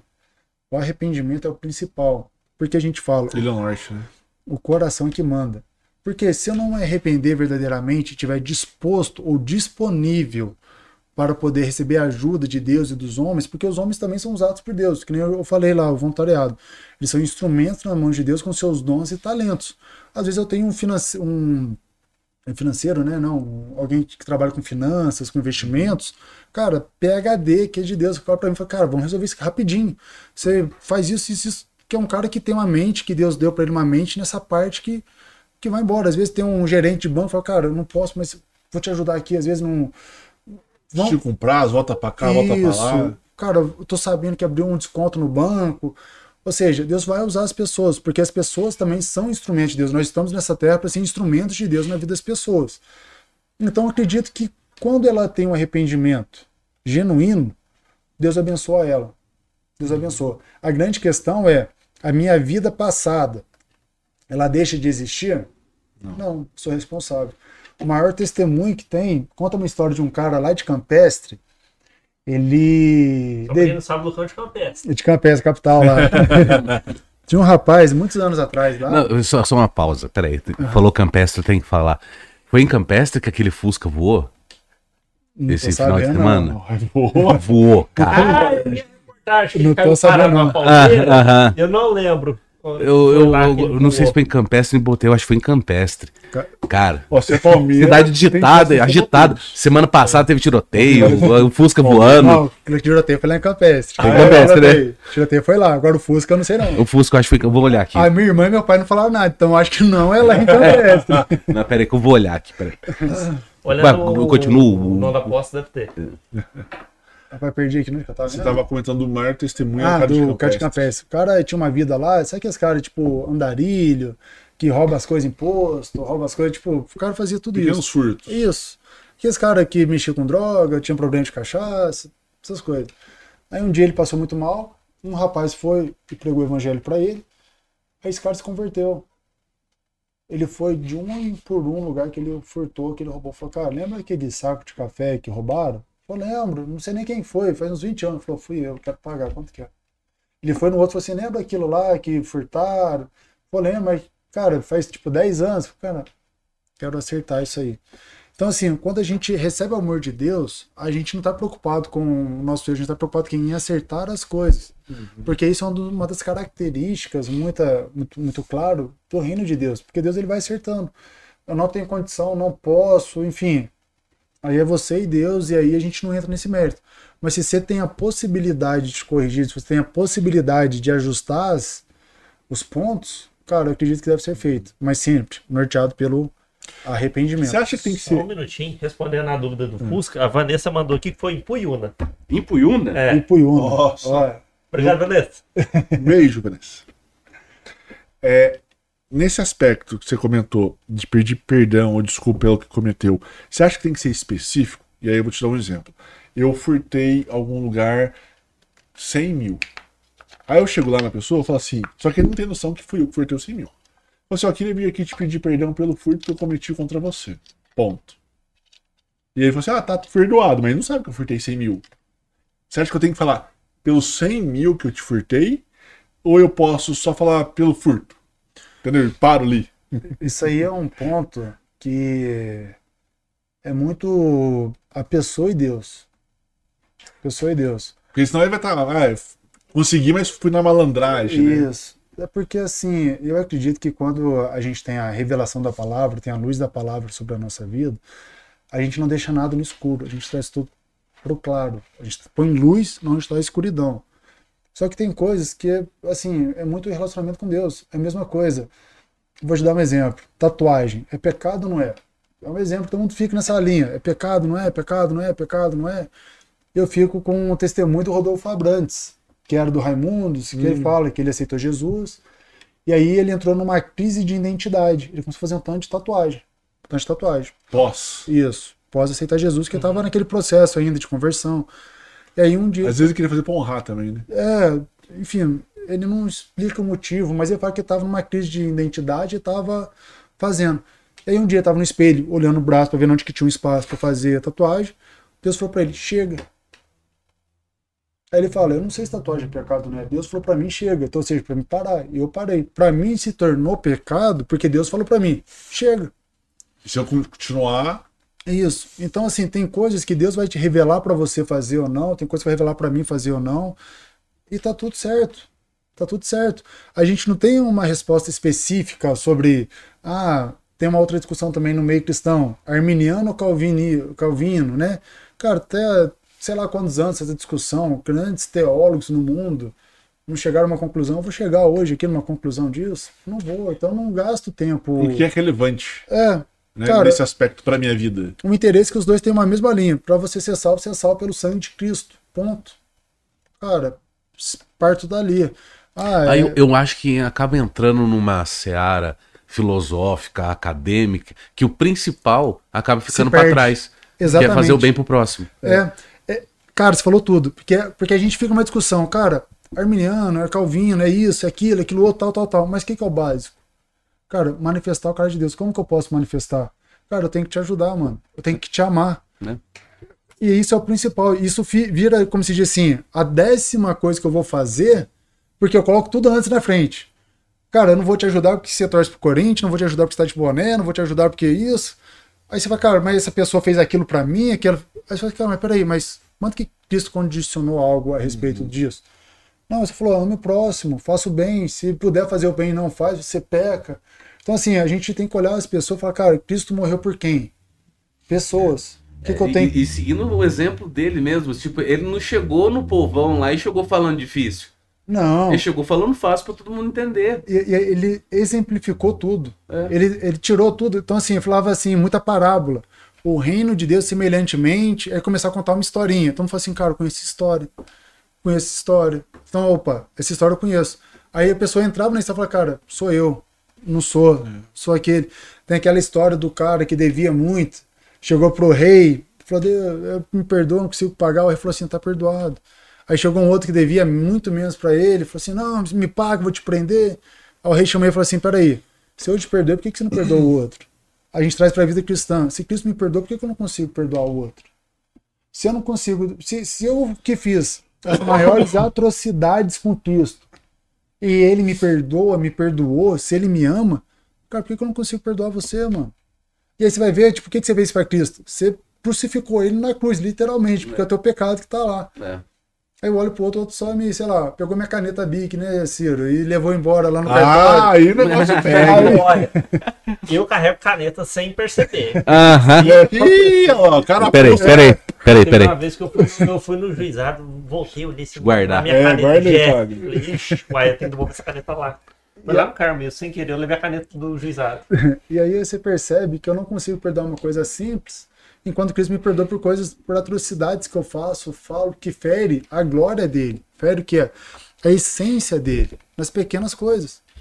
Aí você percebe, então assim, cara, um exemplo, eu devo especificar, não devo, devo mencionar ou não? Cara, relacionamento com Deus, você pede para Deus direção, direcionamento. Deus, como que eu devo fazer? Porque Deus, ele vai te dar a direção. Porque se, se Deus, ele quer que traz a luz, ele quer ver um coração arrependido, Cara, ele quer ver o quê? Mano, vamos agir. O que, que você quer? Você quer realmente? Então vamos. Lembrando de uma história, quando eu me converti, contei essa semana para um rapaz.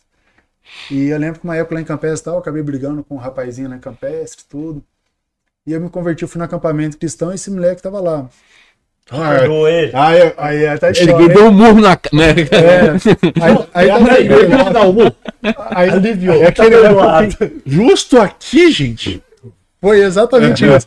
Tanto lugar pra encontrar todo lugar, eu tava lá assim, aceitei Cristo, né, tal, eu tava orando assim, tal, uma presente de Deus orando assim, quando eu via, pá, parava, cortava, como se fosse do nada. Sabe quando o chuveiro começa a cair gota, para do nada? Eu falava, cara, mas e aí, por quê? Eu levantava, via esse moleque. Aí eu falava, mano, não é possível.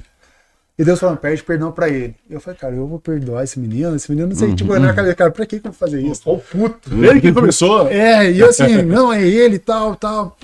E aí, beleza, veio outro culto, tá a mesma coisa, lá tal, assim, eu falei, pá, aquele menino. Eu falei, cara, mas não é possível, mano. Eu falei, não é possível, Deus, eu tenho que perdoar ele, eu vou perdoar ele. Aí veio outro culto, eu falei assim, não, Deus, peraí, eu vou perdoar ele, mas deixa eu pedir perdão pra ele, só eu e ele, então, pra mim não me expor, Me coloca lá no canto ali. só eu e ele. Aí, beleza, fui dormir. Aí no outro dia eu acordei, fui tomar banho, tô lá tomando banho, quem que chega no banheiro? Ah! O menino. Aí eu falei, não, aí veio, pede perdão. Eu falei, eu pedi perdão aqui, tchau, você correndo. Dá cá um abraço. Eu saí, saí puto pro quarto, falei, cara, eu vou pedir perdão pro menino, assim, no banheiro, com as minhas vergonhas tudo ali, exposta. Dá cá um abraço, vai, te perdoo. Aí eu saí, tipo, Você não viu nada, um abraço. aí eu saí assim, meio, meio puto assim e tal, eu fui almoçar. Aí quando eu fui almoçar voltando, eu falei, cara, mas eu tenho que pedir perdão pra ele. Mas Deus, deixa eu ficar sozinho com ele, mas, mas com roupa. com roupa, né? Não no banheiro. Ar-condicionado É. e tal. E aí eu lembro que tava chegando na porta do alojamento assim, eu tava com a minha irmã, com a minha esposa, que na época é minha namorada, com, com umas priminhas. E o alojamento feminino era pra um lado, masculino pro outro. E ele tava sentado na porta do masculino. E só tinha o C de homem ali com a galera. Só. Aí o que eu falei é agora. Mano, chutei as meninas pra dentro do alojamento dessa. Falei, vai lá, corre lá pra trocar pra gente ir pra piscina e tal, tal, tal. Aí a menina tá na porta. Falei, mano, o que aconteceu aquele episódio aquela vez? Você me desculpa. Eu falei, cara, nem lembrava, mano, mas você me desculpa também. Tá tudo certo. Tipo, uma coisa assim, uma conversa assim, ó, você me desculpa, falou tudo certo e tal. Cara, foi um, Tirou um peso. um alívio Tirou o elefante das costas. uma coisa, e eu depois fiquei pensando, falei, cara, por que que eu tava puto com ele? Tipo assim, na minha cabeça, por que que eu tava desse jeito? E aí você percebe que às vezes Deus ele pede algumas coisas pra gente, fala assim, cara, como tá teu coração? Você tá disponível para ser usado por mim? Você tá disponível para fazer o que eu pedi para você fazer? Tô, então começa fazendo pequenas coisas. Amanhã você faz grandes coisas. Mas começa nos pequenos. Começa primeiro quebrando a tua cara, né? Porque pra mim ali foi um. Tipo, um de um. Eu achei que o Lucas ia falar assim, ó, eu vou ia pedir perdão agora, mas eu preciso levar elas, entendeu? Não é aquilo, no parque de alojamento feminino, é meio complicado, meio perigoso, né? Deixa eu ir lá primeiro. Não, mas. É, é, Trata o perdão como um lançamento de foguete, né? É. Porque o dia, a hora, o É. tempo tem que estar assim, Clima, tem que tá, Tudo certo. E Por rapaz, 10 minutos aqui. É, o pior é que essa lição, mano, eu pedi pra ele pedir perdão. Na hora que eu saio do banheiro, o menino lá, e Deus fala, pede perdão agora. Eu falei que você tá louco, eu não vou. Ah, não, tem, tem, os limites aí. Tem os limites. Mas, mas é isso que eu falo, Deus trabalha de umas formas. Tem uma coisa que a gente tem que tomar cuidado, que é o que eu vou pedir pra Deus. Cara, se eu pedir pra Deus, eu vou receber, mas será que eu tô preparado pra receber? Esse é um grande ponto. Fala, Deus, me usa. A gente costuma falar, dos jovens, né? A gente fala assim, Deus, aceitei Jesus e tal, me usa. Aí começou a querer usar e você, não, mas não é tanto É, aí vira pra você assim, fala isso lá pra tal pessoa. Fala, eu falar que, nossa, pai, imagina eu falar lá, nossa, Deus, não, você tá louco, cara. Aí você fala assim, Deus me usa. Aí você vai dar aula assim, nem já aconteceu comigo.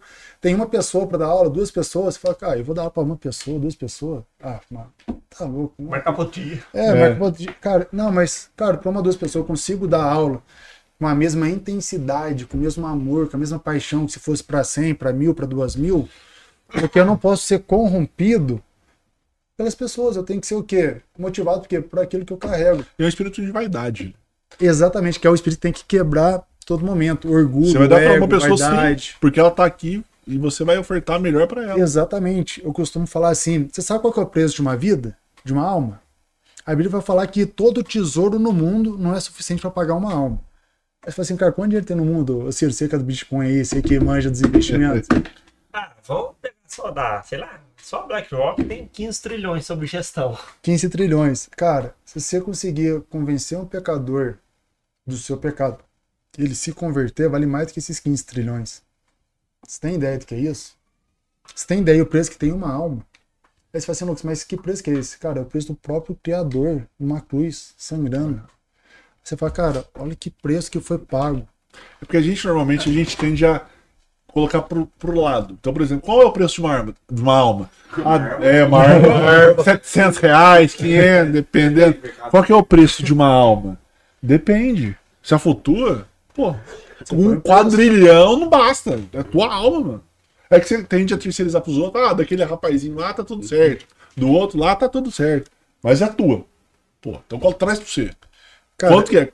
Quer um trilhão de reais ou morrer? Não, quero viver sem um trilhão. Cara, é exatamente isso. E o grande segredo do evangelho é quando você abre mão da sua vida para fazer a vontade do outro.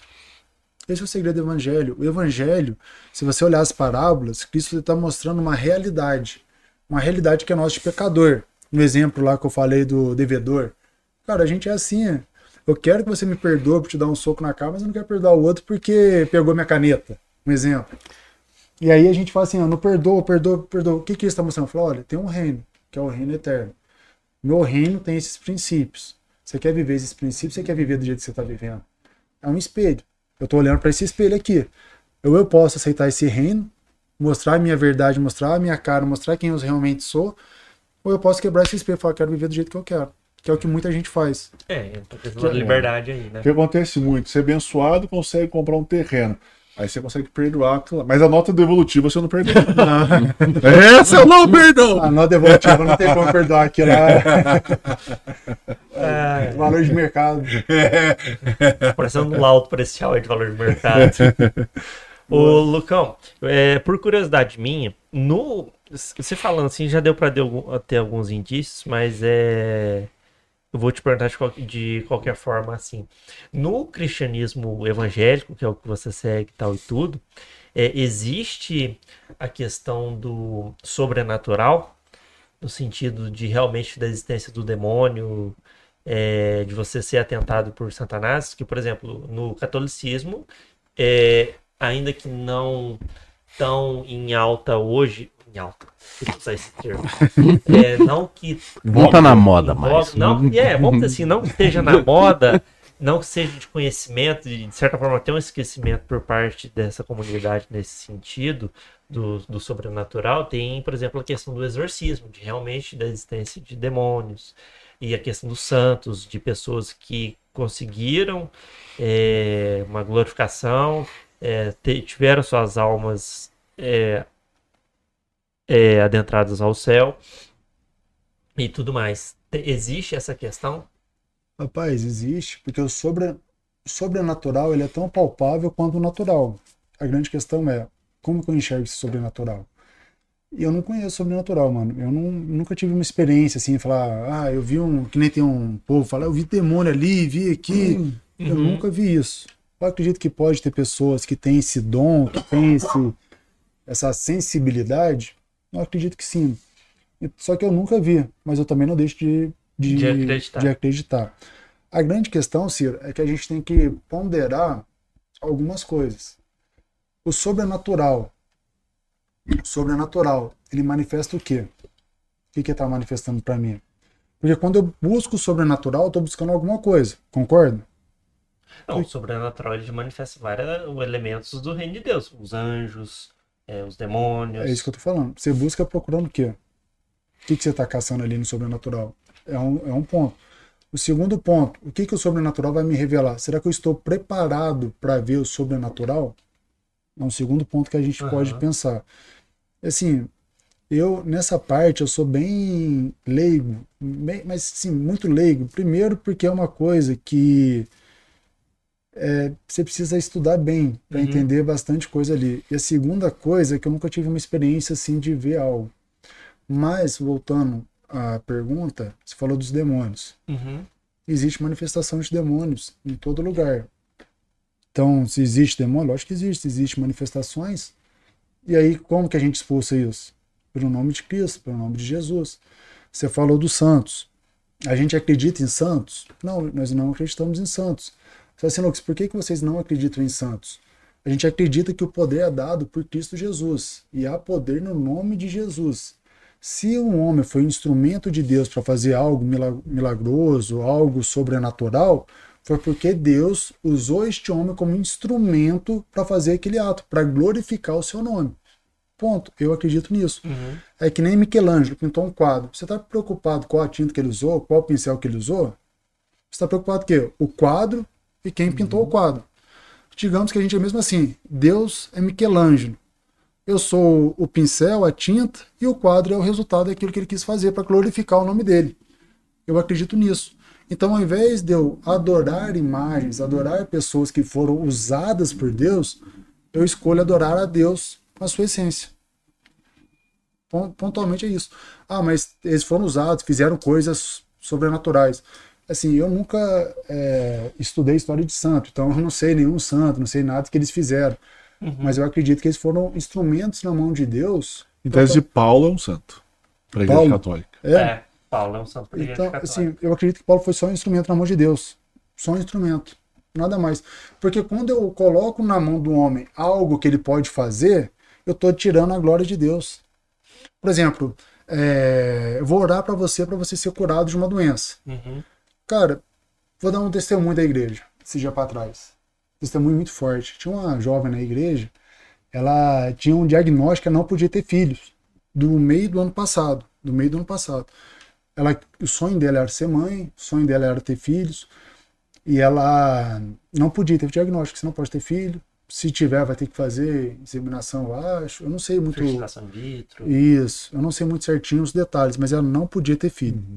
No primeiro culto do ano lá na igreja, o pastor estava orando e falou assim: Eu quero orar para uma pessoa que tem o sonho de ser mãe. Ela foi lá na frente, o pastor orou por ela. Um mês depois, certinho um mês depois, ela estava grávida. Aí você fala assim: O que, que foi? Manifestação divina. Tanto que ela chegou para a médica dela falou assim: Tá aqui os exames, não podia ser mãe. Mas, ah, esse exame tá errado, o médico viu errado. Ela abriu e falou assim: Peraí, mas você tá grávida? É. Deu positivo? Você, não, você não podia mesmo ter filho, não. É, amém. Então acredito que, olha, olha só, o pastor foi usado para orar para uma pessoa e essa pessoa teve o que ela queria, que seria um filho. Aí você fala assim, Lucas, você glorifica o teu, teu pastor? Não. Para mim ele é só um homem normal que foi usado por Deus para fazer uma oração, ponto. Para quem quer honra, para quem quer glória? Para Jesus. Então, quando toda vez que eu tiro a honra, toda vez que eu tiro a glória, toda vez que eu tiro Cristo do foco, eu tô errando, eu tô pecando, mano. Eu acredito nisso.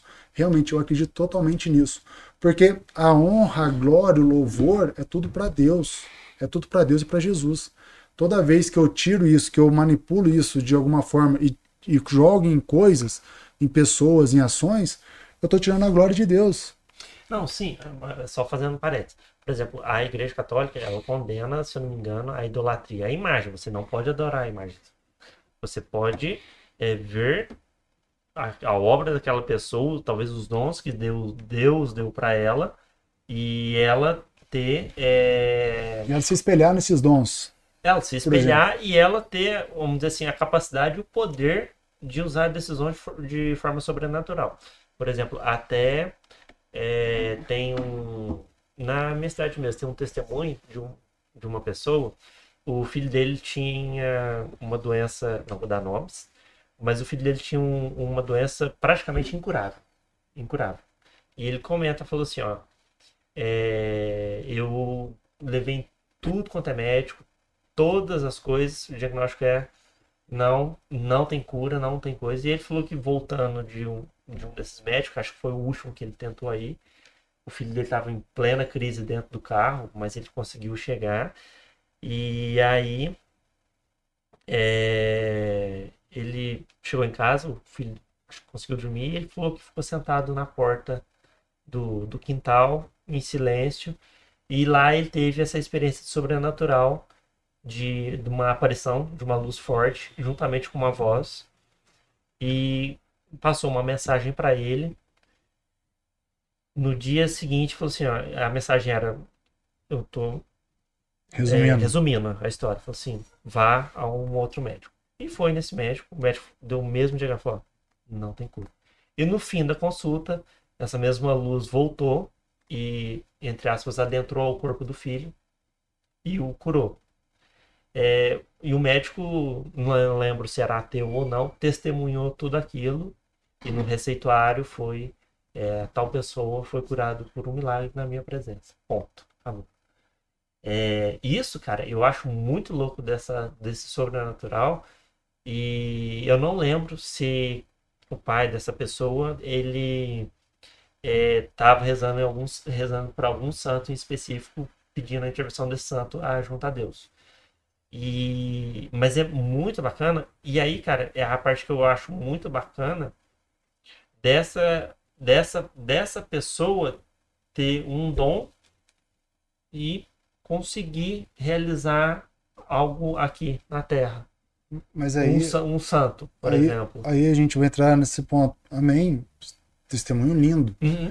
Só que, cara, quem deu poder para essa pessoa às vezes curar? Deus.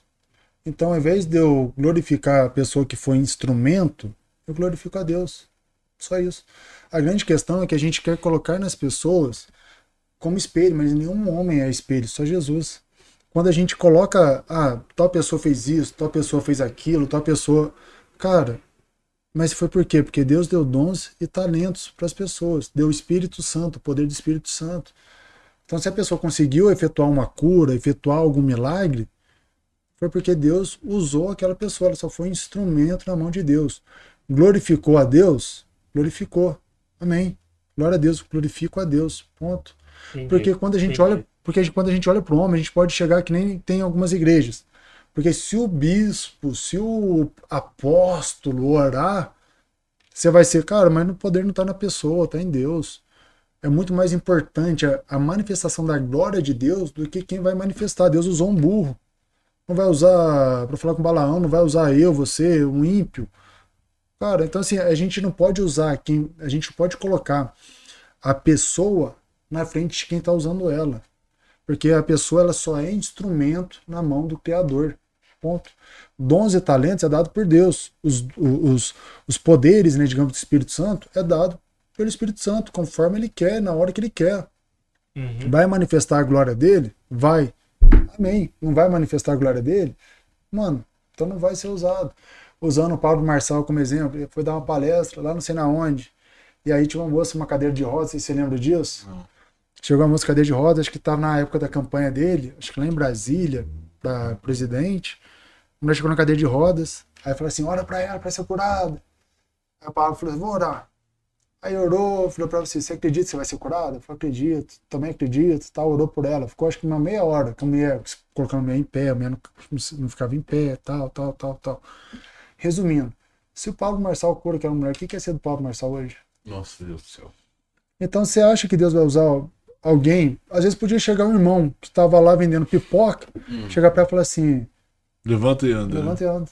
E ela ser curada. Você ia ficar sabendo? Não, mas o nome de Cristo é ser glorificado através da vida dela. A gente pega os milagres de Jesus. Ele chegava os dez cegos, se eu não me engano. Curou, falou, vai lá falar. Quantos que voltaram para agradecer? Os leprosos, né? É, os leprosos. Quantos que voltaram para agradecer? Um. Então você percebe que muitas das vezes, mano, é, a gente tem que olhar o coração da pessoa e se o nome de Cristo vai ser glorificado. Uhum. Esse um que voltou para agradecer, mano, coração correto, justo, e os outros nove foram de rebote foram de rebote. Vou te dar um exemplo. Chega a mulher cananeia. Jesus está sentado à mesa, e aí chegam para, ela chega para Jesus e fala assim: Jesus, filho de Davi, tem piedade de mim. E aí começa a gritar, fazer aquele escândalo na rua. E aí Jesus olha, mas o que que tu queres? Ela falou assim: minha filha está endemoniada em casa. Jesus fala para sentar, mas não é, é o que, que, eu posso fazer e tal? Não é hora ainda, porque eu estava para os judeus ainda, não tinha morrido ainda. Aí falou assim: é certo que até os cachorrinhos comem das migalhas que caem na mesa dos seus senhores. Naquela hora a filha dela foi curada e liberta. Uhum. Qual é o segredo que tem disso? Muitas das vezes podem, pessoas podem estar indo para a igreja e recebendo milagres de rebote, porque a presença de Deus está lá. Ela está se alimentando das migalhas que estão caindo da mesa. Estão se alimentando das migalhas. E acha que é Deus, fala, não, só está indo de rebote, está pegando algum rebote aqui, um rebote ali, porque o ambiente é profético, porque o lugar é profético, porque a, a palavra está sendo liberada, ela pega uma, pega outra, mas ela quer mudar de vida, ela quer glorificar a Deus nas suas atitudes, na sua vida. Então, muitas das vezes, Ciro, quando a gente olha a vida da pessoa, mais do que olhar milagres específicos, mais do que olhar ações específicas, cara, vamos olhar a história dela. Saulo, pegar Saulo de novo. Uhum. Saulo era o quê? Perseguidor de cristão, certo? Matava cristão, era o cara. Matador, velho. É, era o bichão da época. É. Cara, ele se converteu, ele passou a ser o quê? Perseguido e levou a palavra de Deus para todos os lugares. Aí você olha para a vida dele, mais do que os milagres que ele fez, mais do que ele ensinou, mais de tudo que ele passou. Cara, olha a vida dele, cara, como que alguém muda de vida assim? Como que alguém que persegue cristão agora é perseguido e ainda é satisfeito, tá na cadeia e fala assim, que tá felizão é. na cadeia. E fala assim, cara, peraí, o que, que esse cara encontrou? O que, que aconteceu na vida desse cara? É essa vida que a gente tem que olhar pra gente, cara. Será que eu tive esse encontro com Deus? Será que eu tive a oportunidade com Deus de ter um encontro genuíno com Ele? E será que eu escolhi ter uma mudança de vida que agrada a Deus? E se eu escolhi ter uma mudança de vida que agrada a Deus, cara, eu vou viver coisas que eu que eu posso não saber explicar. Posso uhum. orar para uma pessoa, a pessoa ser curada, posso ver milagres, posso ver coisas, e tá tudo certo, porque é só um resultado daquilo que eu carrego. O nome de Deus vai ser glorificado? Vai, Sim. cara. Então, você está disponível, Ciro? Tô. Então vai lá, meu filho. O segredo é isso. Então eu acredito muito nisso. Eu acredito que nós somos instrumentos. Todo mundo é instrumento. Uhum. Fora isso. Ô, Lucas, Cortando um pouquinho, até pra gente caminhar para o encerramento, é. eu queria saber uma curiosidade sua. Não vale Jesus. Uhum. das histórias que tem na Bíblia, qual que você acha mais bonita? Mas em relação a Jesus, vale algum milagre ou alguma passagem, tá? Então, assim, eu- a história mais bonita que eu acho da Bíblia, por exemplo, é Jó. Ou se fala, aí fala assim, ó, não, é uma história que Jesus contou, mas não pode ser de Jesus, porque Jesus é... Certo. Se você fala assim, putz, isso aqui sempre me toca. Cara, a história mais linda que eu acho na Bíblia é do filho pródigo. Filho pródigo. E por que se fala assim do filho pródigo? Porque se a gente pegar o contexto da história, Jesus está falando assim: tem um irmão mais novo que saiu da casa e está no pecado. Quem que é o irmão mais novo? Somos nós. Somos nós que saímos, restituímos da glória de Deus. E ficou o irmão mais velho dentro da casa do pai. Quem que é o irmão mais velho? Israel. Qual que seria o papel de Israel? Ir lá e resgatar o irmão mais novo, mas Israel não fez. Quem que é o pai? Deus. Aí Jesus fala assim: tem uma história, o irmão mais novo saiu, foi lá gastar os dinheiro, gastar Forrou, forrou. Só que tem um irmão mais velho que não se posicionou como deveria se posicionar. Entretanto, hoje existe um irmão mais velho, que sou eu, que vim pagar o preço do resgate do irmão mais novo. Então, toda vez que eu olho para essa história, eu falo, cara, ele não precisava fazer nada disso. E ele fez. Você falou de não colocar Jesus, mas eu não consigo. Ah, não, eu falo assim, não poderia ser a história dele, ele como história, mas poderia Aham. ser uma história dele. Porque toda vez que eu olho para essa história, que eu começo a olhar, eu falo, cara, eu tô lá perdido. Eu fugi da casa do meu pai, tô lá gastando o dinheiro, a herança lá do meu pai, Torrando tudo. torrando. Aí tem um irmão mais velho, que seria Israel, que não assumiu seu papel, e ele veio e foi lá me resgatar e pagou com a vida dele a minha restituição. Aí quando eu olho para essa história, eu falo, cara, olha que coisa linda. E você fala assim, e quando eu volto para casa do pai, suponhamos, você você tem filho? Tem. Imagina se teu filho pega a tua herança, some no mundo. Quando ele chega em casa, qual vai ser a tua reação? Ai, ficar um pouquinho bravo. Você ia fazer. Bem um pouquinho. Normalmente, a gente fala que mãe tem aquele chinelo, né? Que, que alcança o filho. O Lá pai da faz da curva. Faz- faz. O pai provavelmente você ia ver você chegando e falar assim: Mano, você tá de sacanagem comigo. Por mais que o coração fale, cara, transbordando de alegria que você voltou, mas você tá de sacanagem, você Tá fugiu. vivo, graças a Deus. É. né? Não, que foi a reação de Deus? Restituiu as vestes, anel no dedo, sandália nos pés. Vamos comemorar que um filho voltou. Então, quando a gente olha isso, isso resume o evangelho. Só que quando ele volta, ele tem um papel de filho para exercer. E a pergunta é: será que nós estamos exercendo esse papel de filho? Esse é o grande segredo. Esse é, essa é a grande A grande mensagem. a grande mensagem do evangelho. Porque a gente para normalmente na restituição. Voltei o anel, a sandália, as vestes. E agora o que, que eu faço? Eu tenho sido aquele filho que Deus quer que eu seja? Eu tenho sido reflexo dele aqui na terra? É essa que é o segredo, é esse que é o, a, a chave do evangelho. Porque se eu não tô sendo, eu tô sendo aquele, aquele cara que tá sendo a pedra de tropeço pros outros. Que eu falo, ah, é cristão, mas olha lá, olha a vida que leva. Bebendo todos os Bebendo todos. E qual que era a segunda pergunta? Que eu me perdi aqui. Não, era essa mesmo. Era essa? É, né, eu só comentei que não podia ser Jesus como exemplo, porque Jesus é o exemplo, mas podia ser uma história dele ou algum, alguém, alguma passagem outra. Né? Boa. É, acho que chegamos ao fim, Olha, né? Começamos em grande estilo 2024. Muito Começamos. O Lucão terminou bem, falando da passagem. Isso foi uma boa. Lucas, passa seu Exato. contato, né? Ah, é verdade. É, deixa o contato caso alguém queira Ou até conhecer lá a própria igreja, endereço. seu, Se enfim. quiser xingar Boa. alguém, é naquela câmera ali também. viu? Não. Não, meu contato, o Instagram, acho que é Luu, né? 2U, Lucas Deixa eu Rocha. ver aqui pra você, peraí. Acho que é Lucas Rocha com 2U e com 2O. Ou seja, tinha um Lucas Rocha anterior, né? É, não sei, rapaz, o que, que eu arrumei com esse negócio. Fiquei tentando lá colocar os nomes, acho que o único que deu foi esse. Acho que é isso mesmo, é, acho que é Lucas Foi Rocha com tentativa 2U. e erro. e dois Os. É, lá na igreja, a gente tem culto toda quarta-feira, 8 horas. Todo domingo, às 9h30 e às 6h30. Aos sábados, a gente tem o encontro do Altins, que seria às 6 horas, e da Alt, que seria às 8 horas. Qual que é a diferença? O Altins vai até 16, 18 anos de idade, então uma mensagem mais voltada para adolescência, para o jovem, e a Alt é do 18 para cima. Então o pastor até brinca que quem tem 99 anos de idade é convidado aí para paute. para alt. Mas é uma pegada um pouco mais jovial, tem os jovens. Então seriam esses horários dos cultos. Você chega na igreja, você pode ter a oportunidade de ser membro, fazer os cursos, o start, o aprofundamento e o voluntariado, que seriam os cursos que a gente tem, e o lidera, também que seria um curso que a gente tem lá que é muito forte, muito bom também. Show. Seria isso. O Instagram é isso mesmo, Silvio? É Lucas Rocha. O Lucas é com dois U e o Rocha com dois Os. É isso É, mesmo. acertei. E o da igreja, você sabe? O da igreja é arroba Vitória e Paz. Seu comunidade Vitória e Paz. Aí eu tenho Eu que acho que é Só colar. Vitória e Paz, peraí. Só Vitória e Paz? Deixa eu ver aqui. Não é pra escrever só Vitória. É, Calma. Tá é Vitória e. Paz. Tá pesquisando. Exatamente. Só Vitória e Paz.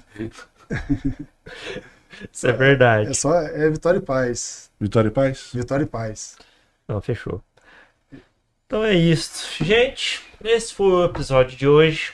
Até segunda-feira que vem, às sete e meia da noite, beleza? Eu não vou me estender muito nos avisos, não. Peço que você volte ao começo do vídeo para ver eles. O único que eu vou fazer é para você se inscrever no canal, beleza?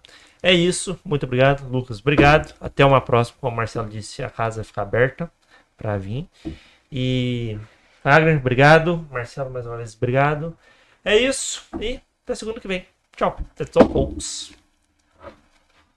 Boa.